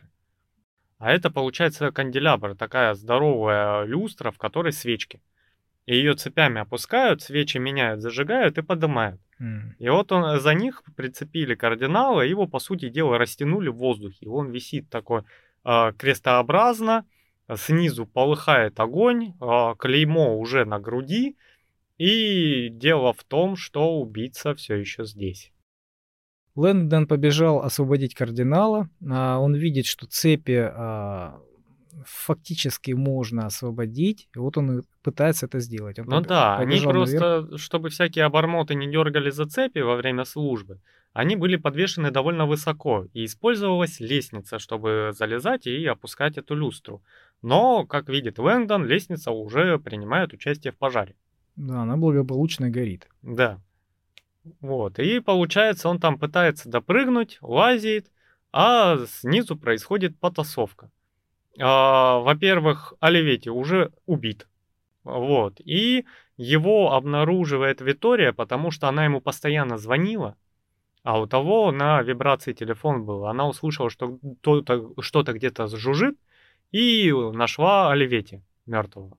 И тут же увидела убийцу. Она не успела отреагировать, она только успела повернуться. И он ее стукнул по голове. по Стукнул, дела. да, куда-то сзади по голове, в темечко, что-то такое. Ну и она потеряла сознание. Вот. А Лэнгдон там героически пытается спасти кардинала, который еще живой. Он кричит, и кардинал... в целом, Поджаривается да, недоволен происходящим, да? Он думает, блин, я уже в ад попал на самом деле, вот как бы еще не умер, уже в аду. И он реально горит, это такое себе ощущение. Ну, вообще, когда обугливаются пятки, жертва уже умирает от болевого шока. Вот. И получается, у Лэнгдона не получается, и он встречается лицом к лицу с убийцей. И у них завязывается потасовка.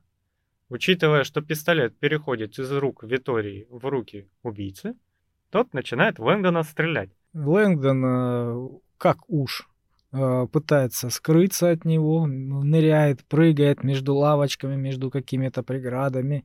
Вот. э, Пытается, а видит по, по пути, когда он убегает, видит лежащее тело Витории, но ничего ему не остается, как только убегать. Он пытается выбежать, выскочить из помещения, но убийца ему не дает этого. Он, он стреляет Да. постоянно. Вот. И Лэндон а, видит нишу, в которую можно, в принципе, забиться в угол. То есть он в эту нишу ныряет. Это ниша в виде какого-то вот места, куда ставится а, гробница. То есть стоит гроб из, э, из камня, в котором покоится тело какого-то святого. Вот. И он под эту гробницу ныряет а, и, и, и пытается, ну, сохранить жизнь. Он как-то там а, скрылся между этим гробом и между а, стенкой. Как-то вот в раскоряку встал, так, чтобы его не схватил а, убийца. А убийца пытался его схватить. Потом, ну, стрелял, стрелял, то есть И патроны закончились кончились. патроны, да. Потом убийца начал переворачивать эту гробницу, этот гроб тяжеленный, перевернул его, и он упал. Упал, но Слушай, было по-моему, Лэндон лежал и ногами бил по помосту, чтобы гроб упал. Упал специально потом, когда он начал его душить. То есть он Ага. перевернулся э, вверх дном, и Лэндон оказался э, замурованным в этом... на- Да, то есть, В по этом сути, его гробу. коробочкой прикрыло с трупиком внутри. Да, трупик оторвался от э, гроба и упал ему на Да, лицо. но там объясняется, что скелет в результате разложения прилипает за счет вот этого гниения. Оно вниз все, жижа стекает, и его скелет прилипает. Да. И переворачивается этот гроб, Лэнгдон оказывается внутри, но остается щель. Через эту щель проникает рука убийцы, э, мгновенно хватает его за шею и начинает душить. Лэнгдон э, видит, что гроб стоит э, неровно и э, буквально там на каких-то там щепках. Вот, и начинает бить ногами в крышку гроба, в дно гроба, чтобы он съехал и при- придавил руку убийцы. Ну Вот. Убийце он придавливает руку, но тот успевает ее вытащить поврежденную. И он оказывается заживо похоронен. И начинает проклинать э, идеалы этих вот скульпторов, которым он раньше восхищался. Э, Зачем такая ровная и тяжелая штука, да? Да, он, он говорит, блин, если бы был хотя бы кривоватый этот гроб, да, у меня бы хватило воздуха тут находиться. А так как он идеально ровный и пол идеально ровный, то есть получается он как э, захлопнут. Герметично. стал. Герметично захлопнут, да. Вот. Но он умудрился там что-то вставить. Он э, начал поднимать ногами, опять же, своими сильными пла- плавучими ногами, а начал поднимать эту, этот гроб и вставил одну из костей, наверное, ребро или что-то такое, которое было у него под рукой.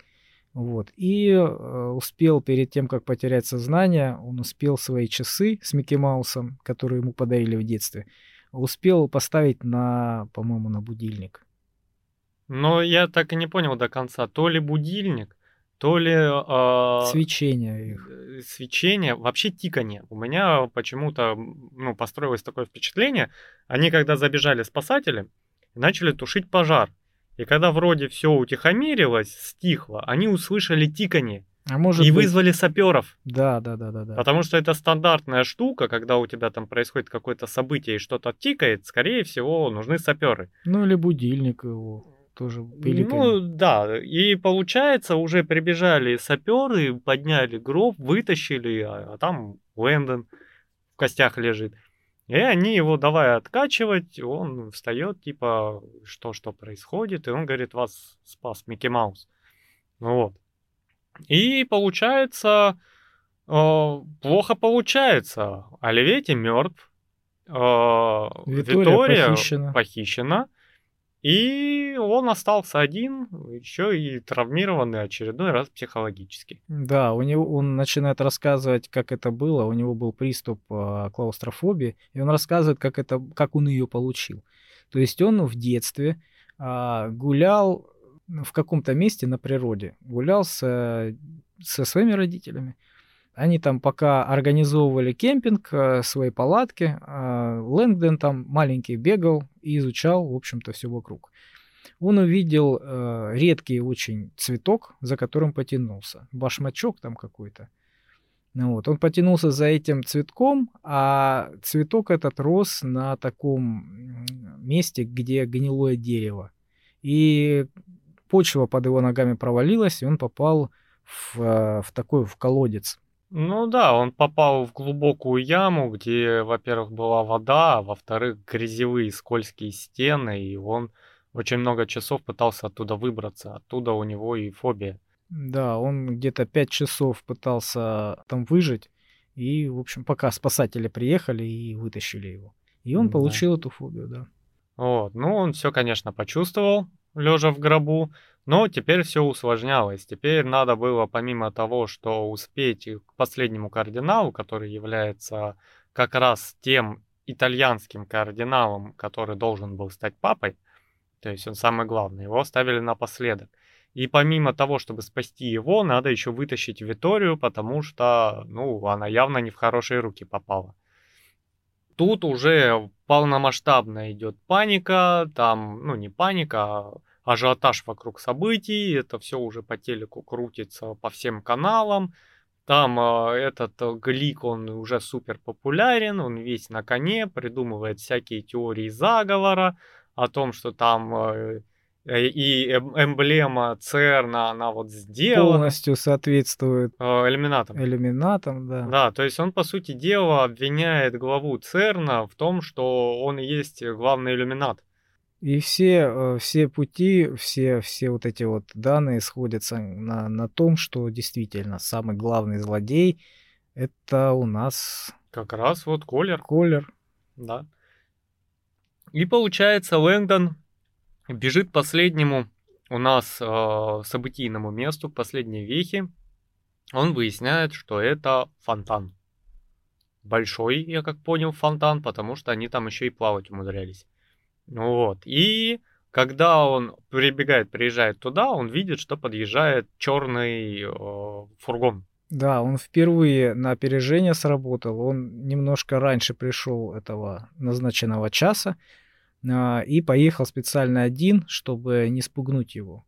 Он был с пистолетом и затаился, затаился в этом фонтане. Соответственно, увидел фургон черный, такой затонированный который несколько раз по этой площади проехал без, э, без фар, остановился возле самого фонтана, открылась дверь, и он увидел, э, соответственно, убийцу. Убийцу и э, самого жертву, жертву да, самого кардинала. Связанного цепями, большими железными тяжелыми. Да, на груди у него выжжен знак воды, а, и он открывает дверь этого фургона и пытается его скинуть э, в этот э, фонтан. фонтан да. Тут появляется Лэнгдон и зачем-то совершенно пропускает эффект неожиданности. Ну он как? Он, он э, не мог его убить потому что он боялся потерять информацию, потому что убийца знал, где а, спрятана Витория и где спрятано антивещество. Угу. Поэтому он хотел его схватить живым и боялся его убить. В общем-то. А Ассасин парень не промах, он закаленный убийца, и он так ему и говорит, ты не воспользовался правом неожиданности, поэтому, ну, тебе все хана. И он начинает на него наступать, уже полностью в разговоре принимает доминирующую позицию, начинает наступать, и Лэнгдон ему стреляет палец, по-моему, Да, на ну, ноге. э, ну, он хватается, в последний момент этот э, убийца хватается за поручень этого автобуса, э, с- Но нога- они дерутся. да. ногами скидывает... э, А, да, он скидывает ногами, раскачивается и скидывает ногами кардинала в воду. Да, кардинал так из-за того, что он весь в цепях и тяжелый, в общем-то, он падает камнем в этот фонтан, в воду. А, И пока он летел, Лэндон успевает сделать выстрел, попадает ему в а, большой палец ноги. То есть он кусок пальца ему отстреливает все-таки. И завязывается драка. Этот В воде. в воде, да. Этот а, убийца совершенно не обращает внимания на свой- свою, в общем-то, рану, потому что он опытный боец. Лэндон подплывает к кардиналу. А, Вначале он э, его достает, пока убийца не схватил Лэнгдона. Он достает его из воды, видит перепуганное лицо а, кардинала, но соскальзывает. Он соскальзывает, э, опять падает, и тут набрасывается на него убийца. Убийца начинает его тащить ко дну, тянуть, как бы он там ни старался, как он не пытался выплыть, он э, в более худшем э, физическом состоянии, чем убийца. Убийца, в общем-то, очень сильный человек. И он его прижимает камнем ко дну. Лэндон А пытается... пытается нащупать пистолет и находит какой-то похожий предмет, вытягивает его, это оказывается шланг аэратора. Да, откуда идет воздух. Да, пузырьки там делает в фонтане. И Лэнгдон понимает, что убийца его сейчас не отпустит, и он э, имитирует утопление, Ну да, смерть имитирует утопления. смерть. Да. Убийца клюет на эту наживку и отпускает его. То есть Лэнгдон подергался, подергался, там 5 секунд должно быть, но Лэндон подергался секунд 6. Для надежности. Вот. э, Убийца для надежности подержал его под водой еще а, секунд 30, по-моему, чтобы пропитался он а, водой, его легкие, и не всплывало тело. И ушел, в общем-то, уехал. Вот. А тем временем Лэнгдон, э, фокус этот проделав, выныривает. Он дышал все это время вот этим аэратором, вонючим э, машинным маслом, воздухом. И он Вот пытается вытащить выныривать, кардинала. вытаскивает кардинала, но кардинал уже умер. Он его э, вытаскивает на мелкое место, освобождает рот от цепи, делает ему искусственное дыхание. Ну, вначале удаляет воду из легких, там, делает искусственное дыхание, но он не смог его спасти. Да, и в первый раз у него все-таки накрыло, и он заплакал, то что ничего не смог сделать. Да, Вот. Дальше он ищет э, какую-то подсказку, веху, которая укажет уже непосредственно на их логово. Он долго думает, долго пытается понять и обращает внимание на обелиск, который сверху. На сверху этого фонтана а, сидит голубь. Он э, бросает в него монеты, пытается понять, этот голубь живой или нет. Ну, плохо видно из-за освещения, из-за ночи и все остальное. Вот. Голубь не реагирует. Оказывается, это как раз-таки это не голубь, а голубка. И он вспоминает, что голубка одна, она не используется для скульптур. Их всегда парами делают. А это получается языческий символ, да. И э, получается в какой-то интерпретации голубка, э, по сути, ангел. Да. Вот. И он понимает, что это завуалированный ангел, смотрит направление э, голубки. И Так пон- он залез туда прям, За- карабкался. Да, залез, смотрит направление, и он указывает четко на какое-то здание, которое прямо вот вплотную к основному зданию. Ватикана. Вот этот собор. Да. И там как раз, по-моему, какой-то ангел, который указывает мечом прямо вот вниз, Мгм. на логово. И он понимает, что ему туда, что логово этих э, иллюминатов там. Причем оно очень коротким подземным ходом а, сочленено с главным, главной церковью Ватикана, не помню как называется.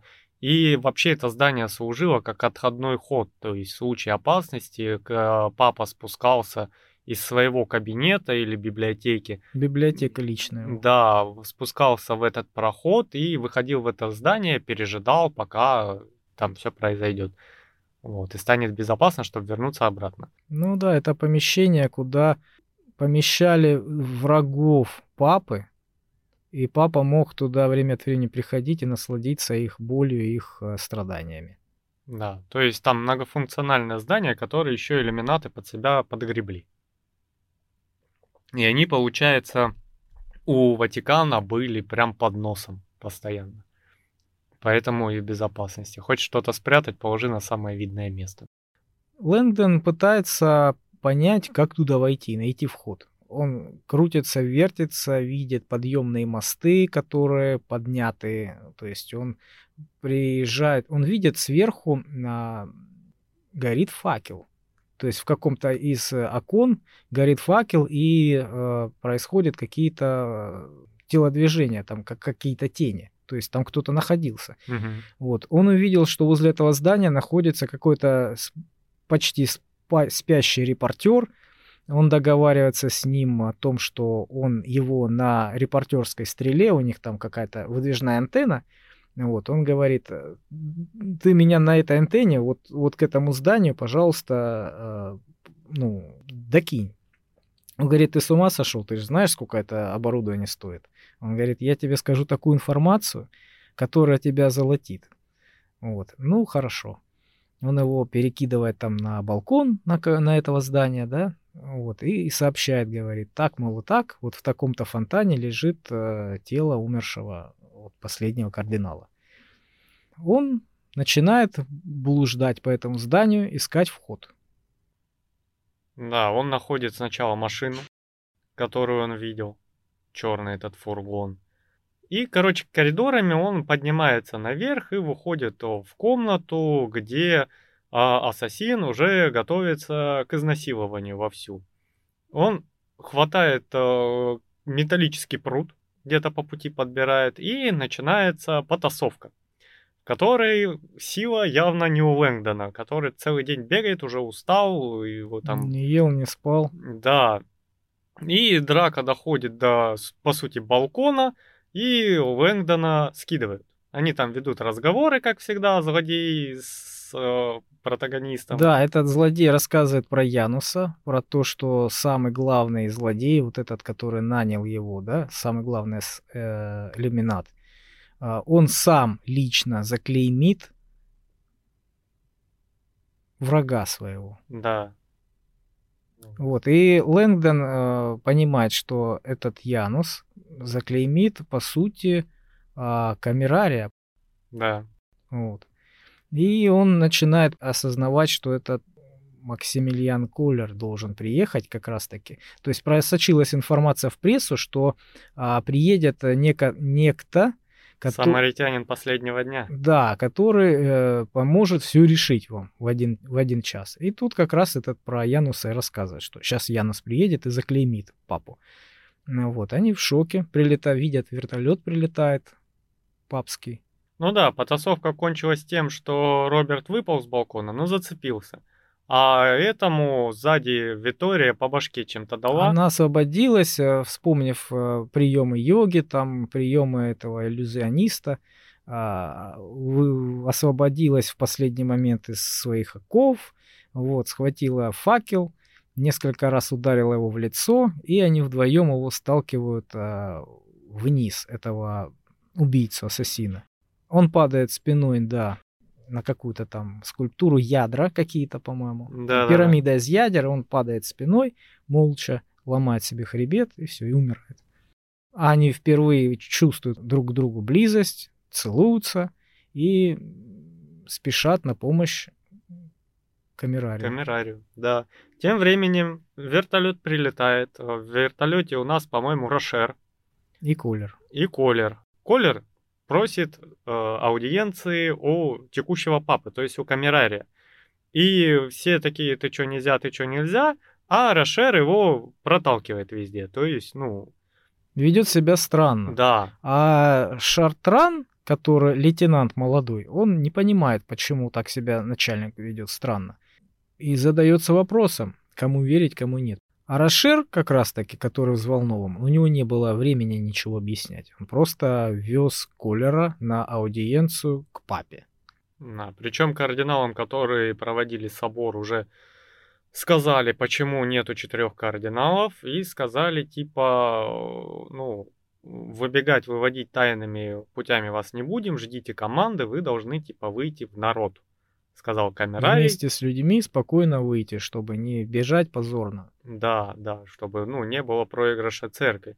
Перед этим э, камерарий дает большое интервью. Вот, он привел э, Глика и Макри к себе и сказал очень пронзительную вещь о том, что иллюминаты победили, но при этом так грамотно выкручивает, что церковь всем такая нужная, это дом души, и вообще ваша наука, что не изобретает, то превращается в уничтожение человеков со всех сторон, а там очень длинная такая речь, где он все-таки э, выводится в ранг, наверное, мученика, ну, католическая церковь, в ранг мученицы, да, страдающие от науки, и раньше тогда были грешки, а вот сейчас вы убьете, по сути дела, душу и оставите сухую науку и ваши цифры. Ну да, и он еще замечает, что э, религия и наука, они идут разными путями,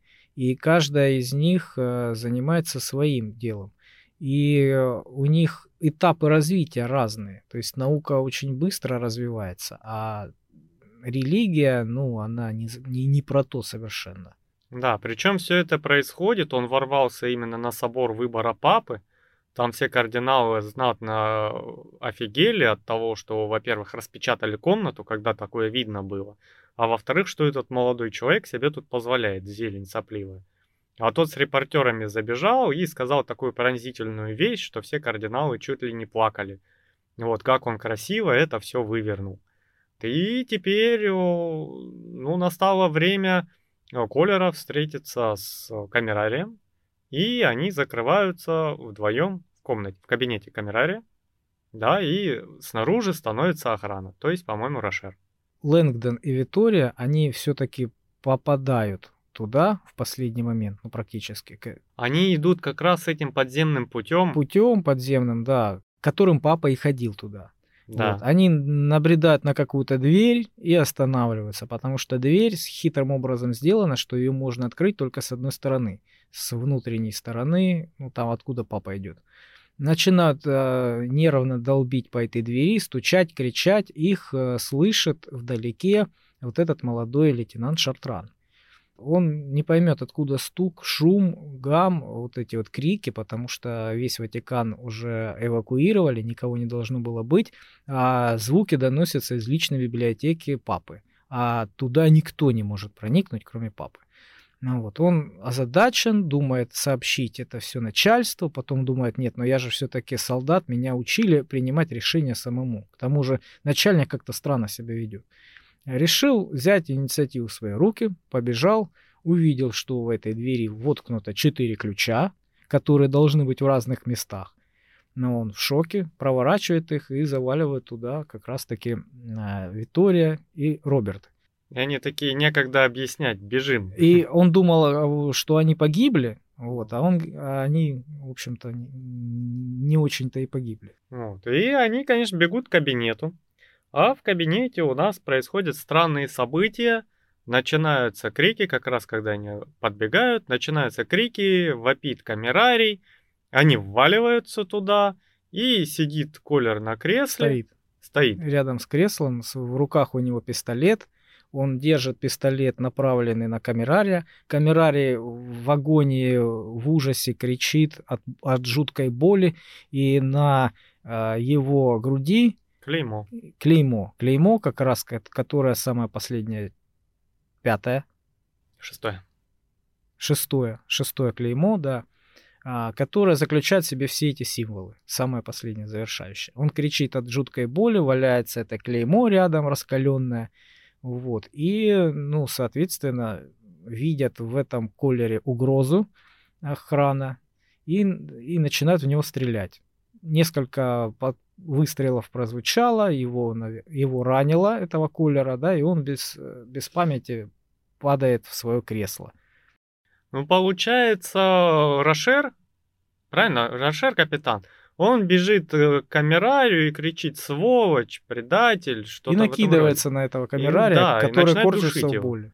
Вот. И он э, говорит, э, что... Камерарий говорит, что это иллюминат, и все в панике ну, пальнули в Рошера и убили.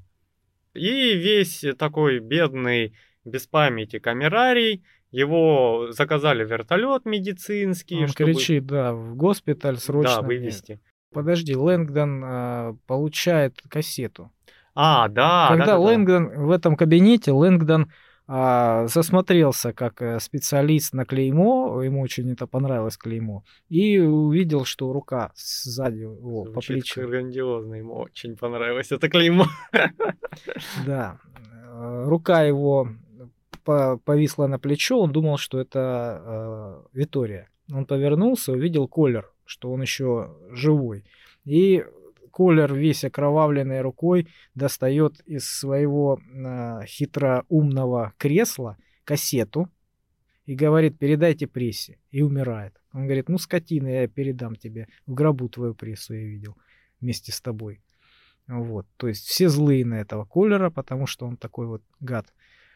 А дальше, да, дальше э, он кричит, камерарий кричит, меня срочно нужно в больницу, вызывать вертолет. А, вот, прилетает вертолет, и, и его вытаскивают на носилках без сознания, без памятства этого вот камерария. А, приносят на носилке к вертолету, и тут он спрыгивает. Да. И он весь такой изображает а, озарение. Он такой, я слышу тебя, отец мой, кричит он в небо, все на него смотрят, камеры снимают, все это в прямом эфире. Да, и он начинает убегать. До взрыва остается там буквально сколько?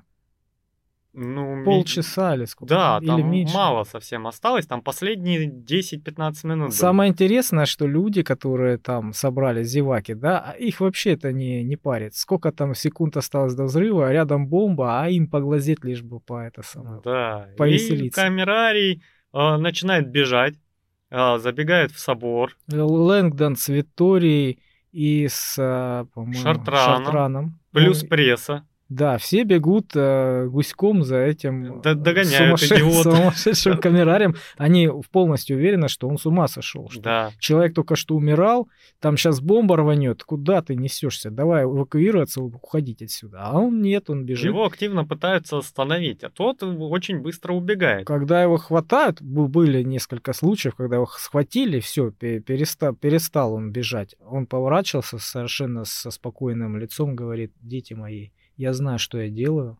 Отпустите меня. Доверьтесь. Доверьтесь. доверьтесь. Со мной говорил сам Господь, и я знаю, что делать. Короче, он звучит очень убедительно. Все ему верят, да, все в шоке, думают, вы что, с ума сошли? И, в общем-то, он куда-то направляется в глубины. Вот, да, вниз. Собор Петра называется. Во, мы в конце книги узнали, как называется главное здание Ватикана. Собор Петра. И получается, там идет аналогия о том, что Петр заложил камень первой церкви, да, в Ватикане. И получается, это собор Петра главный. Вот. И все они вереницей пытаются догнать убегающего камерария, который, как э, этот, э, обезумевший, начинает в какую-то сторону бежать, при этом выкрикивая всяческого рода лозунги и прочее. И они забегают, получается, в подземелье, где а, находится могила Святого Петра, а, типа где заложен камень первой церкви Ватикана. Вот. И получается, камень это и есть, э, грубо говоря, гроб этого Петра. И камерарий бежит туда с очень убедительным лицом, когда его хватают, останавливают, рассказывает, что он все прекрасно знает, не надо его сдерживать, он делает то, что нужно, он слышал Бога, он ясно все видел, он... У него было прозрение, и он очень убедителен. Да, ну и в результате он находит бомбу. А, ну, как бомбу. Антиматерию, да, эту колбу. Да, на ней указана там уже маленькая смешная цифра, там минут, наверное, 10, и не, не более того. Да, ну и они хватают эту колбу и начинают выбегать обратно. Все это в прямом А, эфире. они понимают, что они с этой бомбой сейчас выскочат, а говорят, отец, ты с ума сошел, ты сейчас вытащишь ее на поверхность, а все взлетим на воздух. Куда мы ее денем, эту колбу, если мы а, ее не успеем а, ну, в ЦЕРН вернуть, а мы не успеем. Да, долететь в, ЦЕРН, в ЦЕРН вернуть или хотя бы на зарядку поставить, потому что, ну, там специально хитрая зарядка, которая может э, быть только в ЦЕРНе. Ну, то есть она под ногами не валяется. Сейчас ее пару недель здесь собирать надо, эту зарядку. Да. Оно так не делается. Пускай оно лучше бабахнет под землей, мы потеряем типа собор Петра, зато жители вокруг там на площади и вообще Рим не пострадает. Бабахнет под землей. Он говорит, нет, ребята, я знаю, что я делаю, доверьтесь мне, просто доверьтесь мне. И также, также лихо и, и выбегает оттуда. Да, и в припрыжку он бежит к вертолету. Все уже понимают, чему дело. Он дает э, человеку то ли пилот там стоял, то ли еще кому-то дал эту антиматерию подержать, пока он залазит. И пока он залазил, он повернулся, а тот швейцарец стоит с пустыми руками, разинутым ртом. И у него нету колбы в руках.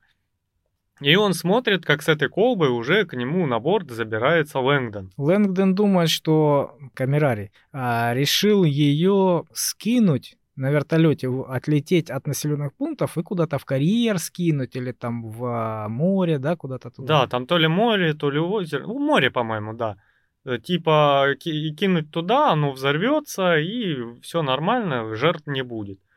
Ну и Камерарий не очень доволен. Он говорит, я сам, не надо приносить эту жертву, я один. Типа. Да, он говорит, Лэндон говорит, да ладно, да, мне не сложно. Полетели. Полетели. Вы там за руль держитесь, чтобы это удобнее было рулить. Да, и они взлетают, взлетают и взлетают. И Лэнгдон такой, ну сейчас полетим к карьеру. Ну или к морю полетим. И там побахнет. Ну сейчас полетим. Сейчас они полетим. никуда не летят. Они вверх летят. И все выше и выше, выше и выше. И до Лэнгдона доходит Лэндон говорит, что они никуда не полетят. Да, Лэндон говорит, вообще-то можно вперед. Ну, как бы, может быть, вы не знаете... Есть такая функция в вертолете, вперед летать, да? Может, вы перепутали там рычаги, может, это вам, вам туда. Он говорит, нет, нам вверх. Да, и он, получается, в середине есть ящик, где лежит парашют. Он открывает ящик, надевает парашют, а, забирает сферу и кладет в этот ящик. Это камерарий. Да, камерарий. Кладет в этот ящик, запирает и выкидывает в окно ключ. Лэндон не сказать, что был удивлен. Он был шокирован происходящим, и камерарий такой удачно оставаться и выпрыгнул с вертолета. Ну, он сказал Лэндону, ты прости, конечно, я не планировал, что здесь кто-то будет. Ну, так вот сложилось, ты же сам сюда залез. Нечего было лезть в чужой вертолет. И так, сиганул. Так не было запланировано, да, и спрыгнул с вертолета. Да, ну и получается весь восторженный там Ватикан, Рим, они наблюдают за этим полетом, все в прямом эфире, и они стоят, и в небе вспышка света большая, вот, и освещается как днем, то есть э, ночь рассеивается на несколько секунд, и этот шар начинает распространяться, приходит ударная волна, там все на площади падают, вот, то есть произошел взрыв. Ну да, Лэндон перед этим взрывом как раз вспоминает вот эту аэротрубу и думает, как ему можно спастись. А, хватает чехол от э, вертолета какой-то, да? Там э, стекло, пилот закрывал стекло, вот как э, на машине вот эта отражайка, да. только там брезентовая штука, которая тоже закрывает стекло. Да-да-да, он ее схватил и выпрыгнул из вертолета. И как-то кое-как спланировал в море рядом. В, рек, а, в, рек, реку. в озеро какое-то рядом. Там шла река, которая окутывала остров. Вот, там островок был. И он туда шлепнулся, и это видели медики. Но пока на площади у нас на фасаде Петра, освещенном хорошо, появляется камерарий, откуда ни возьмись. Люди-то понятия не имели, что он на парашюте сзади приземлился на балкончик. А он на крыше, по-моему, приземлился. Да, это на крыше было. И он, получается, выбежал, и весь такой «я воскрес». И все такие кардиналы там стояли, они вожделели, вот как, какое чудо, чудо произошло, произошло да. да. И никто не пострадал, и он, наверное, действительно там э, божественный святой. Он, короче, святой, он с Богом разговаривает. А Лэнгдона в больничке пытаются починить немножко, потому что он хорошо шлепнулся. Шлепнулся так, что потерял сознание, но по пути он вспоминает тучную женщину, как парашютом э, взял этот чехол и им замедлил падение. Причем он его тянул, пытался управлять как парашютом, чтобы упасть именно в воду, а не шлепнуться об землю, потому что тогда было 100% смертельно. Вот, его находят, и он разговаривает с врачами, они говорят, вот кассетка, тудым-сюдым, вот можно воспроизвести, ну там ничего не понятно, там разговаривают какие-то люди. Наш, нашли они кассету, которая, да, которую передал э, Колер. Колер ему, вот, и говорят, что можно ее включить, посмотреть, ну, изображение там э, испортилось, по-моему, по-моему, за, запись такая, что только звук можно услышать. Вот, и он включает ее, и смо- смотрит и понимает, что там находится в этой. Да, что на самом деле на пленке. А теперь внимание. Сейчас будут спойлеры. Откровенные концовочные спойлеры. Поэтому я вас предупредил. Вот. И получается, он там слышит некий разговор. Разговор Камерария и Колера. И у него все пазлы сложились. Этот разговор был записан Колером, и у него был в его а, инвалидном кресле много всяких приборов, а, в том числе звукозаписывающее устройство и камера. Да. Вот. Но его как бы в попыхах не особенно не, не, не, обыскивали. не обыскивали, да, его так вот пустили, в общем-то, и все. И разговор такой интересный был. Да, и получается, Лэндон, давайте, мне надо идти, я выздоровел. Ему говорят, дурак, ты только что с неба шлепнулся. Он говорит, нет, мне надо, оставьте меня. Да, где у моя меня, одежда? У меня было прозрение. Где моя одежда? Ему, Ему пом... говорят, она постирана, мы ее унесли. Тогда мне нужна твоя одежда. Да, он какую-то одежду, какую? Он медбрата одежду надел, этот, вот эта синяя, знаешь? Да, да, да, да, да. Вот, и его подвезла какая-то фельдшер на машине скорой помощи. Он на вертолете, нет? А, на вертолете скорой помощи, пардон. Вот, и получается, там кардиналы сидят в этом э, соборе, там же этот выборщик великий в Мартате и этот э, камерарий. Вот. Они хотят э, сделать главным своей церкви, сделать как раз-таки э, камерария. камерария да. Камерария там еще нет. Он там еще одевается, его там моют, одевают, типа в божеский вид приводят. И получается, пока его там э, переодевали, там залечивали раны, там присыпочки, кардиналы собрались и такие, Давайте сделаем папу. Разве это не величайшее событие? Это не знак свыше. Вот такой человек святой. Тут еще и чудо явил. А Мартати говорит, ребят, вы что-то забываетесь. Ну, вы понимаете, что вы сейчас каноны ломаете, и такого быть не должно. И все на него такие, осуждаю смотрю и осуждаю все. Ну да, говорят, ну как бы понятно, что каноны канонами, но не каждый а, день происходят такие события, когда вот э, и чуть ли не взорвали нас, когда и этих а, кардиналов убивают и все остальное, то есть э, времена всякие иногда меняются, то есть такие вот экстренные события. Иногда вот вот мы служим Богу, а Бог наш, э, вот, вот посмотрите, какие вот показывает дела чудо явил. Да. А Мартати говорит, ребята, давайте не пороть горячку. Давайте подумаем. Да, надо подумать. Такие решения спешно принимать на эмоциях нельзя. Я, конечно, понимаю, что вы там увидели чудо и прочее, но вы сейчас в эйфории, и давайте думать более холодно. Вот, и тут у нас, там уже присутствует Витория, Рошер, правильно? А, нет, Шатран у нас остался, Рошер помер. Вот. И прибегает о, в медформе Лэнгдон. Все такие, блин, опять он выжил. Помятый. Бедолага. И он говорит, у меня есть замечательная видеозапись. Которая стала аудиозаписью. Включают, а, достают какой-то там прибор, вот, да. телевизор или что-то такое, и втыкают. И там Колер разговаривает то с Карво Вентреско, как раз нашим камерарием. камерарием, и говорит о том, что именно ты единственный виделся с Леонардо Ветра. В самом начале, да, рассказа.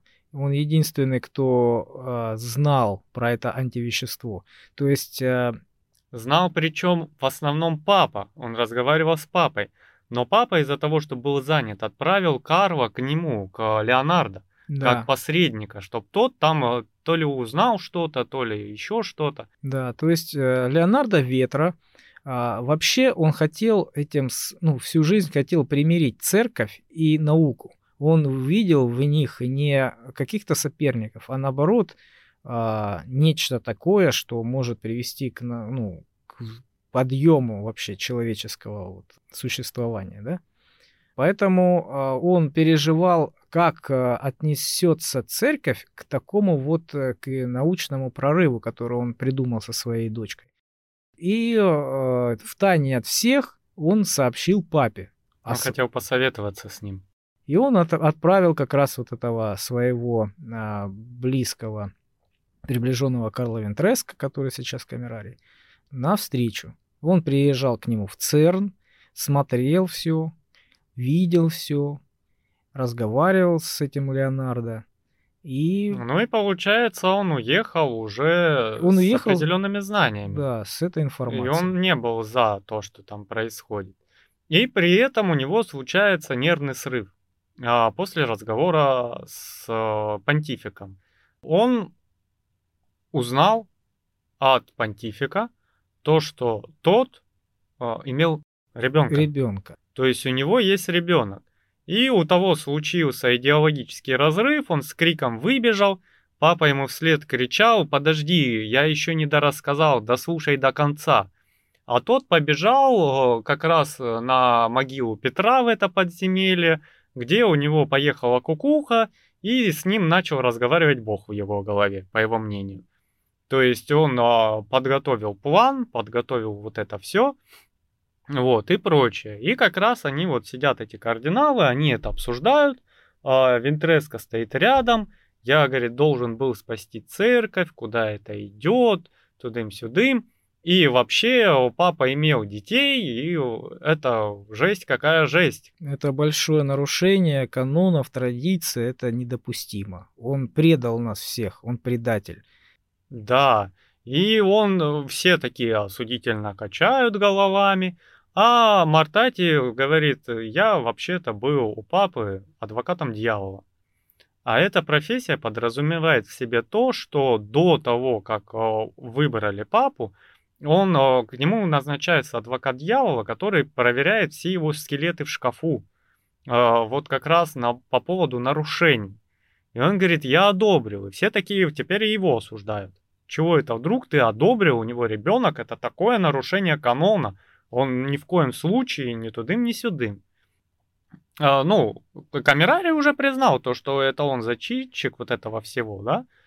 И мнение уже пошатнулось. И а, Мартати рассказывает, что когда он был адвокатом дьявола, он узнал некоторую историю о том, что нынешний покойный понтифик а, в монастыре был и познакомился там с монашкой. И у них произошла любовь. Но любовь не плотская.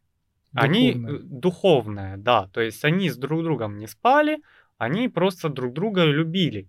И однажды наука им помогла, то есть не нарушая никаких обедов, никаких канонов, заиметь ребенка. Это что-то вроде искусственного оплодотворения было, эко. И получается, а, она забеременела монашка и родила.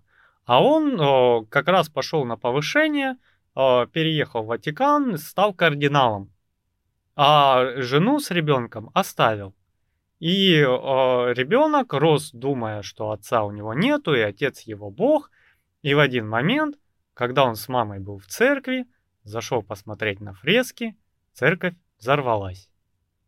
И тогда папа пришел к э, этому ребенку и забрал его себе, потому что он фактически является его отцом. И у Камерария на этой почве едет кукуха. И по поводу того, что э, против науки, и почему папа был так близок с тем же Ветра, э, почему он особо ну, не отрицал науку, принимал лекарства, потому что когда-то наука сделала для него настоящее чудо. И он уверовал в то, что наука может творить чудеса на благо человечества. Вот, а Камерарий его не дослушал и убил его. Да, он как раз-таки... Э, Колол его под повышенную дозу, да, потому что он единственный был допущен до э, лекарств, то есть он колол папе уколы, и он вколол ему вот этот гепарин, он вколол повышенную дозу гепарина и убил не только папу римского, но и собственного отца.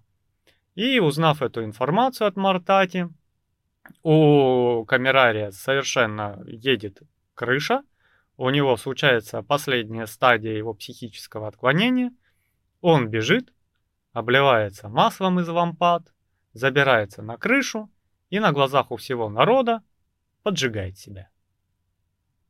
Вот такая вот ситуация. И получается, заканчивается у нас тем, что Мартати э, приносит собранный прах Карла Вентреско, камерария. В гроб к его отцу. Да, и кладет... А рядом? Моги... Да, ну рядом с могилой отца, что в целом делать нельзя, потому что там были э, похоронены папы. Ну, только папы римские и никого другого тайком это сделал. Да, он сделал тайком, потому что кардиналы, когда поднялись, они не нашли прах. А потом спросили, куда же прах делся. Он говорит, ну, дождь смыл, наверное. Дождь, так. ветер, все дела, погодные условия. Чудо, наверное, какое-то. Да, то есть он э, сделал все-таки добрую волю и воссоединил отца с сыном. Вот, и получается, они на этом совете кардиналов пытались не выпустить Виторию, которая хотела всем, наверное, рассказать.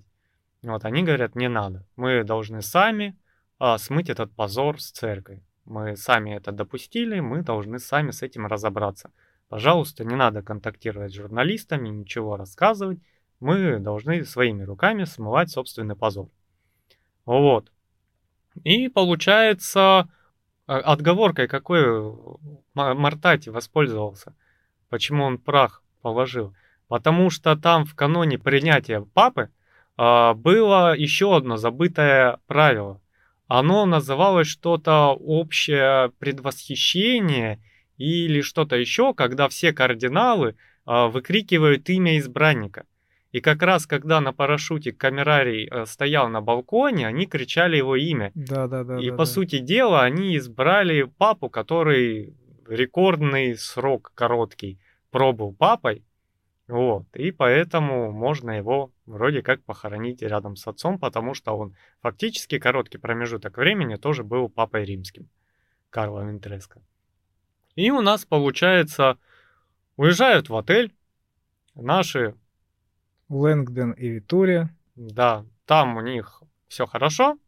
Им привозят подарки от нового папы, потому что Мартати выбрали папой, несмотря на превышение возраста потому что он в этой ситуации оказался самым мудрым человеком. Вот, и он стал папой единогласно. Вот, и он прислал Прислал Лэнгдону подарок.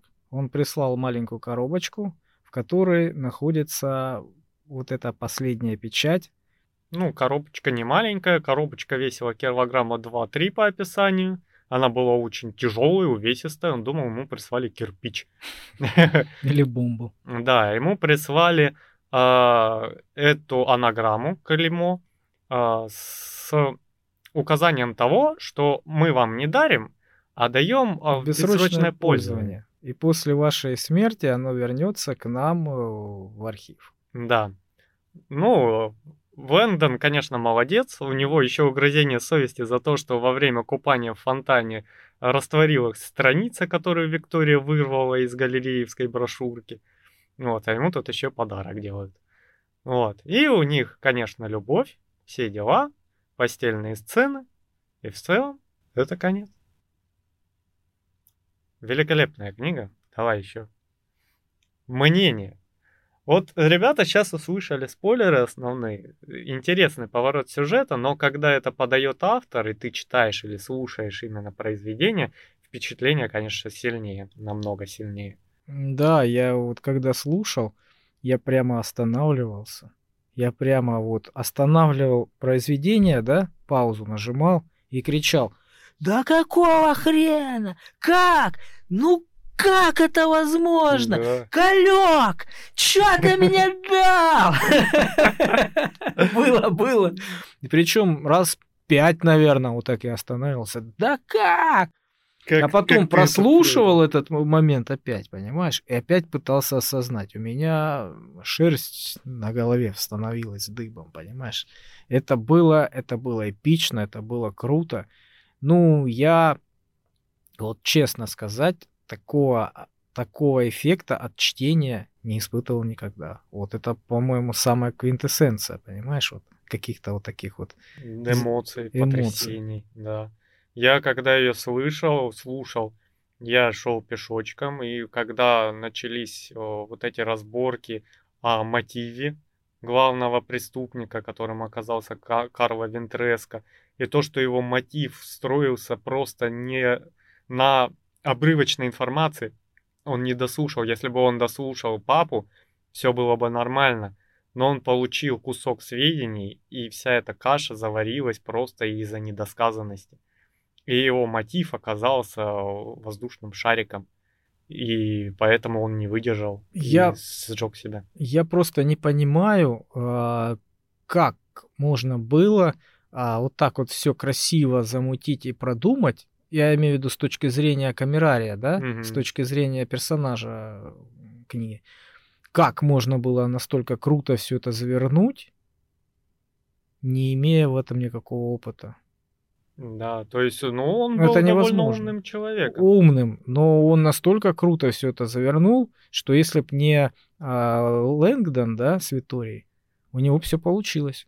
Он бы стал самым молодым папой, Да. его бы считали а, самым главным божеством на планете, понимаешь?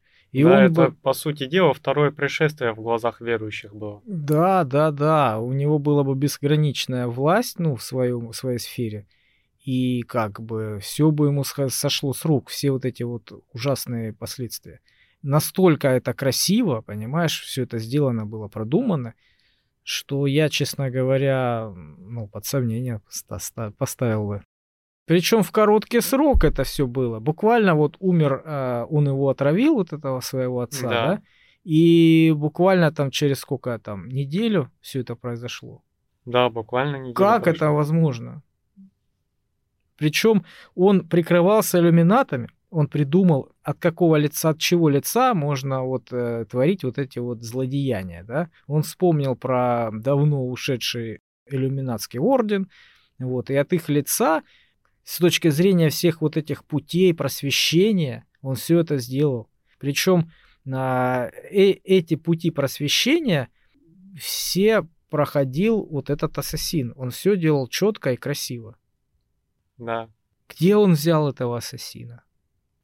Ну, то есть, э, человек непростой. Во-первых, от полученной информации до убийства тоже прошло некоторое время. Когда ему папа э, от- разоткровенничался, тот убежал, и у того сдвиг по фазе пошел, и голоса в голове начали ему говорить. После чего он нашел коробку с э, клеймами, с анаграммами, и у него возникла идея, кем и как прикрываться. А руки исполнителя, скорее всего, имеют некоторое отношение к его службе.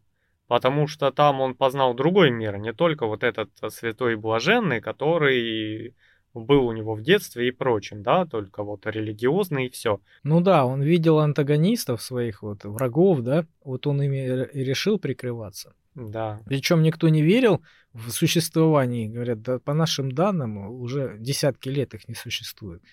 А он же говорил, мол, да, они существуют, но это специально так сделано было. Мы много потратили сил и средств для того, чтобы все подумали, что мы исчезли. да, мы должны были всех заставить поверить в это. Ну, то есть это очень прям правдоподобно выглядело. И такие жестокие убийства. Ну, это, наверное, специально на публику было сделано вот максимально жестоко, чтобы на его фоне вот этот святой человек еще больше казался святым. Да, то есть главный ассасин, он, посмотрите, какой изувер, вот эти сожжения, клеймения, закапывания, какие ужасы. И тут выбегает о, просто Карло Вентреско, спасает весь Ватикан и Рим от взрыва, и весь и после взрыва на крыше здания очищается. Да. Вот, и он весь такой блаженный и святой на фоне вот, вот того ужаса, который происходил целый день. И он же Роберта Лэнгдона тоже, по сути дела, это его приказ был позвать Роберта Лэнгдона. Я вот этого не понимаю. Для чего? Он э, хотел прикрыться им.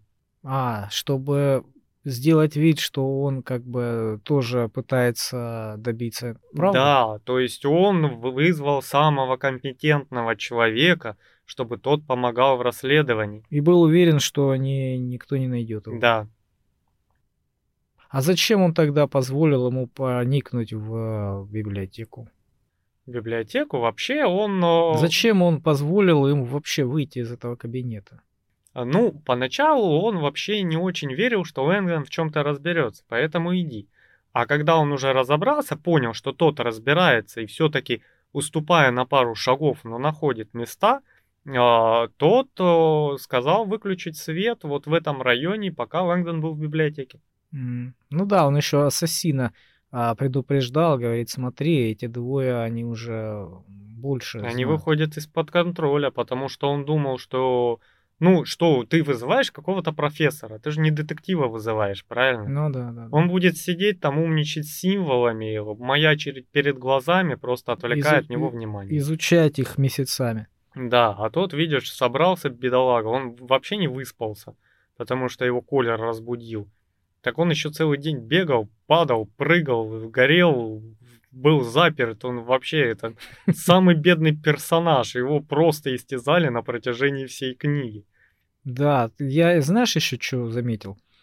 А, как ассасин такой крутой, да, такой специалист, прямо вообще высший пилотаж, он спокойно свернул шею Оливете, а с этим возился с Лэнгдоном, с профессором очень долго. Когда они там пытались этот э, штырь этот передавать друг другу. То есть Да. он довольно долго возился. Машина для убийств такая мощная. А с профессором он прямо вот очень долго. Ну, профессор очень спортивный был, и у него был ситуативный козырь. Вот, и все. Ну, все равно это притянуто, чтобы был сюжет, чтобы было, был, был, была драма, было какие-то эти самые Да, события. но с другой стороны, э, ну, несмотря на то, что это было такое тянучее э, противоборство, Лэндон ни разу не победил. Он один раз э, еле от него спрятался, просто погрязнув в могиле. Второй раз ему пришлось инсценировать смерть, чтобы не убили по-настоящему. И в третий раз его бы выкинули в окно, если бы не Витория. То есть, по сути дела, машину для убийства он так и не убил. Ну он- да. Трижды просто избежал смерти благодаря обстоятельствам. А ты заметил, насколько умная Виктория? Я такого умного а, женского существа не, не видел ни в одной книге, ни в одном фильме. Просто она ученая, да? Да. Или ученый, как можно сказать? Ну, женщина, ученая, Женщина ученая. Да. Вот. Она океанолог и, ну, физик, скажем так. Квантовый физик, да. Квантовый физик. Она а, разбирается с этими всякими научными данными ничуть не хуже, чем Лэндон. Да, еще и А- стрелять умеет. она- Лучше, чем Гвендон. Да, она просто вот он в ступор входит, да, в своих этих самых размышлениях. Она его наводит на новые мысли, на новые какие-то там а, данные и все остальное. То есть фактически она на таком же уровне, как, Да. и, как и профессор а, в этой узкой нише. То есть, ну, не знаю, интеллект ее прямо вот зашкаливает. Но у нее очень развитая наблюдательность, причем вот эти истории из детства, где она там про капли дождя беседовала с будущим отцом Леонардо, да, э, очень большое э, любознательство в ней присутствует. Ей все очень интересно, у нее очень широкий кругозор, и поэтому она совмещает квантовую физику Со с кинологией, да, запросто. И при этом, когда э, доходит дело до каких-то символов, памятников и прочее, она тоже как бы не на последней ступени находится. Вот. И я думаю, надо советовать читать эту книгу. Как ты думаешь, мы к следующей книге придем? Я думаю, не скоро. Не скоро. Но это сложная книга, поэтому подкаст у нас занял почти три часа. А это у нас максимальное время подкаста, да? Потому что Мэйв больше не проглотит длиннее. Поэтому нам надо прощаться. Советуем читать вам Дэна Брауна, не зря это мировой бестселлер, написано очень круто, очень крутые эмоции испытываешь после прочтения. И следующие книги тоже шикарные, мы к ним когда-нибудь придем. Потому что Инферно вообще, она, в отличие от вот этой книги, а, Инферно держала меня до последнего в таком напряжении. Да, да, это прям тебя вот переворачивает. Да. В Инферно речь идет о чуваке, который прислал пленку куда-то, где он стоит в костюме чумного доктора и говорит о том, чтобы мир сбалансировать, надо убить больше половины людей. Поэтому он выпустит чуму. И всю книгу, и вот эта запись, видеозапись, подается по кусочкам. И ты постоянно хочешь услышать полностью, что он сказал, зачем он это делает, кто за этим стоит. Там такая бомба, у-у-у, там пушка. Но Инферно это четвертая книга, по-моему. У, не скоро, не скоро. Мы тоже когда-нибудь дойдем до следующих книг Дэна Брауна. А теперь нам пора на поверхность. Всем доброго остатка дня. Пока-пока. Пока-пока.